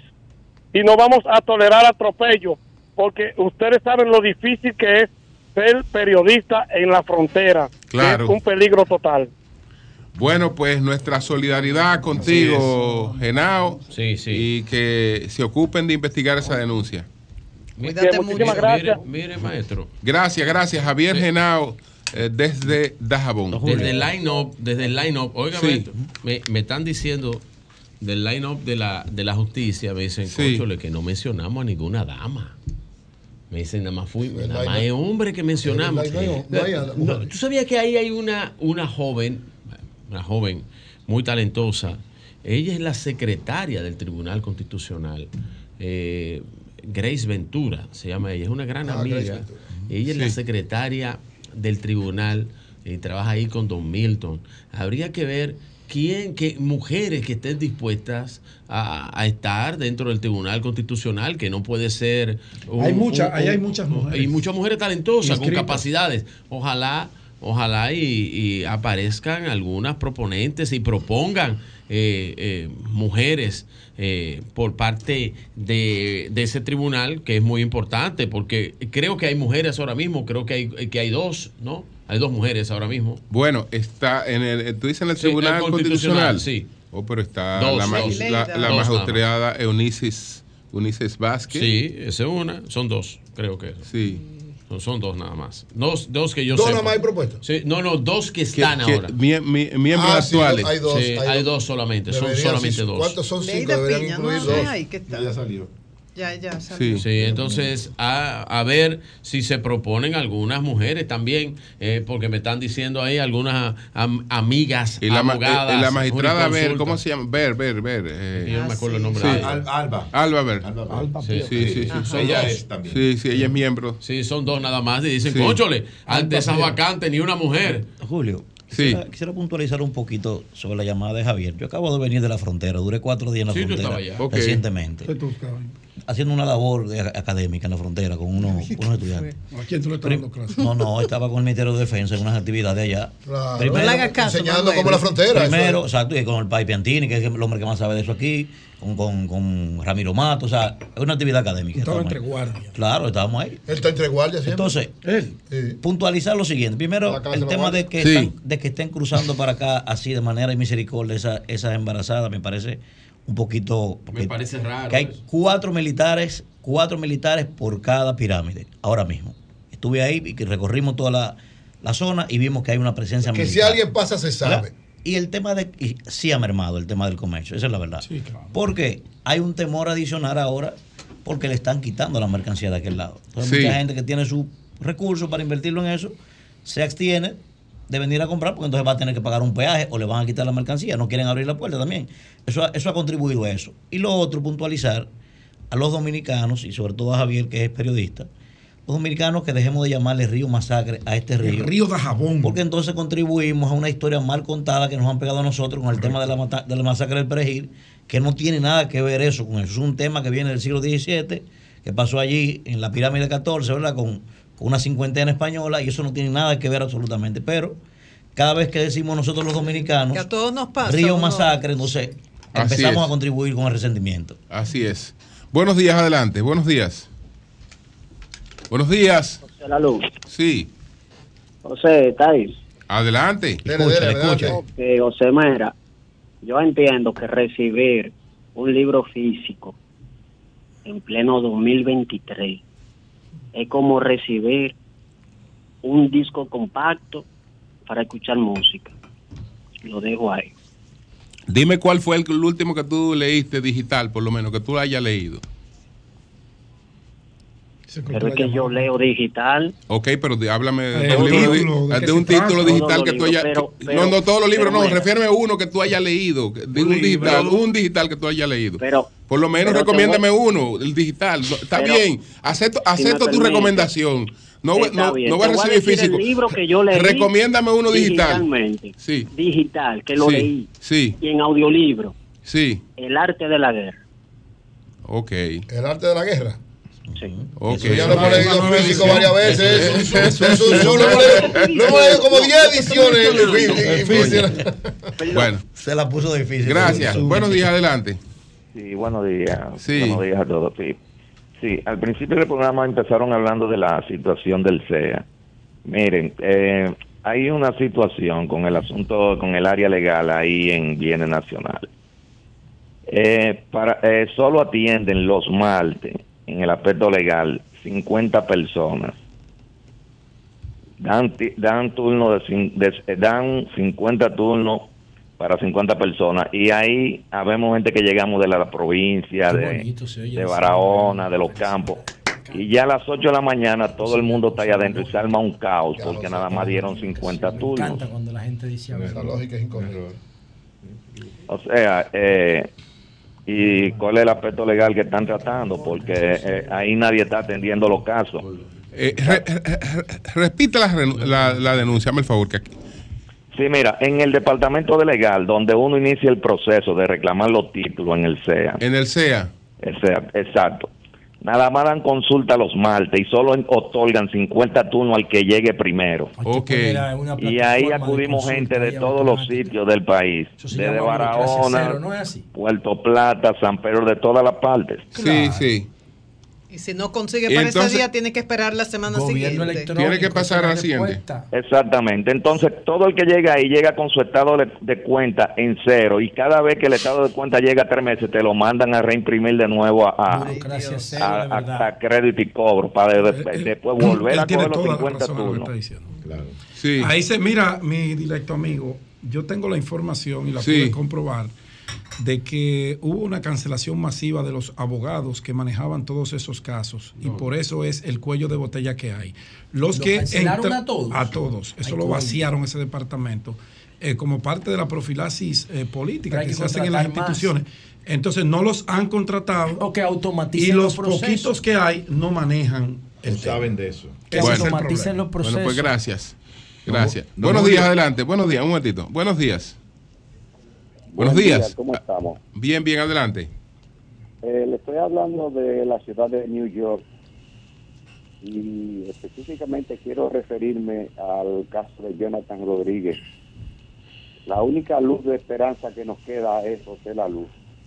Yo espero que el comunicador nuevo que está sentado ahí se ponga los zapatos de Jonathan Rodríguez. No, Liriano, Liriano. Liriano. Él no tiene que ponerse zapato de nadie porque él es un comunicador con su formación propia. Así es. ¿Y de quién Tan bueno hablando? como Jonathan, nuestro gran amigo. ¿Y, y de quién es que está hablando? Él está hablando una cosa. Don Julio, Bueno, eh, sí. a propósito del Consejo Nacional de la Magistratura, estaba chequeando en la cuenta de, de Twitter del Consejo Nacional de la Magistratura los inscritos, eh, que son 117, ahí cerró. Y bueno, no sé si se habré saltado algún nombre, pero no veo por ningún lado a Flavio Darío Espinal. O sea, no, No está. Lo pueden proponer, no lo lo pueden veo. lo No lo veo inscrito. ¿Lo pueden proponer? Sí, No, pueden no, proponer, no, no, no, No, Tiene que ser de la lista, hay un reglamento para eso. Tiene que ser de la lista de los inscritos y esos inscritos ahora van a pasar un sedazo para que eh, el Consejo verifica que todos cumplen con los requisitos de ley, eh, que, perdón, que establece la Constitución y que establece la ley de- de- del Consejo Nacional de Magistratura y del Tribunal Constitucional para poder ser jueces. Entonces, eh, no veo por ningún lado, hasta tal vez puede, puede estar ahí, yo no lo, no lo vi, pero no veo a Flavio Darío Espinal inscrito. ¿Y a Julio César Castaño Guzmán? Eh, Sí, sí. Julio César. Ah, bueno, Julio César no está. me Parece que se retiró para poner a, A Servio. a Servio, que es el que tiene, según Bueno. dice, la- una de las mayores posibilidades de salir presidente. Bu- buenos días. Sí, claro. que usted- quiere. no, y está inscrito como por 20 instituciones. No, pero él quiere. Él quiere, claro que quiere. Estaba Oh, hablando con él ahorita. y- Bu- buenos pregúntale días. cuánto va a ser quiere. Ay, Está bien, pero si no lo eh, pide, ¿Cómo es la lo sea, pregunta, se lo dan, se lo dan. Buenos días. Sí, él quiere. A nadie le Muy sabe. bueno. El. Muy bueno, presidente muy bueno. Buenos días. Buenos días. al PRM, llamada encuesta. Te saca de la vida Dime. eso. Pero eso es lo que él quiere. ¿Cómo? Montilla, eh, José Eugenio Montilla, eh, el candidato a síndico del PRM aquí, no ha podido concertar ¿Dónde, dónde está Montilla? en Cotuí. Ok. En Cotuí. No ha podido concertar con Edwin La Sala, hijo del fallecido alcalde de Bienvenido a la Sala Ñeñe. Sí, ese fue el que, el que lo Ok. mataron en la casa. Ñeñe. Por poco se van a los puños en una reunión donde estaba presente el senador Ricardo de los Santos. Ok. Entonces hay problema ahí. Pero serio, esa pandemia llamada encuesta que afecta al PRM todavía está dura aquí. Ah, escuchó Virgilio. Una pregunta, una pregunta. Eh, eh, que él está preocupado por el PRM. Espérese, no se vaya de ahí. Una pregunta. ¿Aló? Ajá, un ciudadano. Sí, una, ciudadano, una ya- ya Un- antes respondió es un No, ciudadano. no. Pero ciudadano de qué partido? Buenos días. Buenos días. Adelante. Buen Sí. día. Eh, Julio, el equipo, ¿cómo está todo? Adelante. El profeta del, el profeta del pueblo te habla. Adelante, profeta. profeta. Yo creo que había hecho- te habla la Eh, fuerza Déjame ver pueblo. si eres un profeta falso o un profeta Vigilio. de Vigilio, verdad. Vigilio, Dime, hermano. Ay, me hizo un sueño, me hizo un sueño. Un sueño. ¿Cuál fue, Eh, no, ¿Cuál fue? profeta, vamos a ver. El sueño fue que Lionel andaba con un pollo blanco agarrado en la mano. ¿Qué significa eso, Vigilio? Pollo. Pero estaba vivo o muerto. Hay escasez. No El sé. pollo estaba, el pollo estaba pataleando y él lo agarraba en la Ah, mano. y el pollo tenía alguna raya azul por casualidad. El profeta se acostó sin cenar, yo creo. Pero el No, último, el último que agarró un pollo en un comercial. Eduardo Estrella. Eduardo Estrella. El último que agarró un pollo en un comercial. Ese comercial lo, lo diseñó allí. Fue Eduardo Estrella. Y fue allí el productor de No, no, ese, de ese no, pollo. no. Fue allí. Fue Eduardo Estrella, ¿eh? No. Allí y Ángela ¿Tú te Costa. acuerdas hablando del pollo? No, Costa. No, ustedes saben que. No, no, no. Usted- Yo, yo Ido, estuve. ido a destiempo. Yo estuve en la grabación El de un comercial, No, un bien. comercial, eh, Julio, que hizo el entonces candidato presidencial del Partido Reformista, el ingeniero Eduardo Estrella, Sí.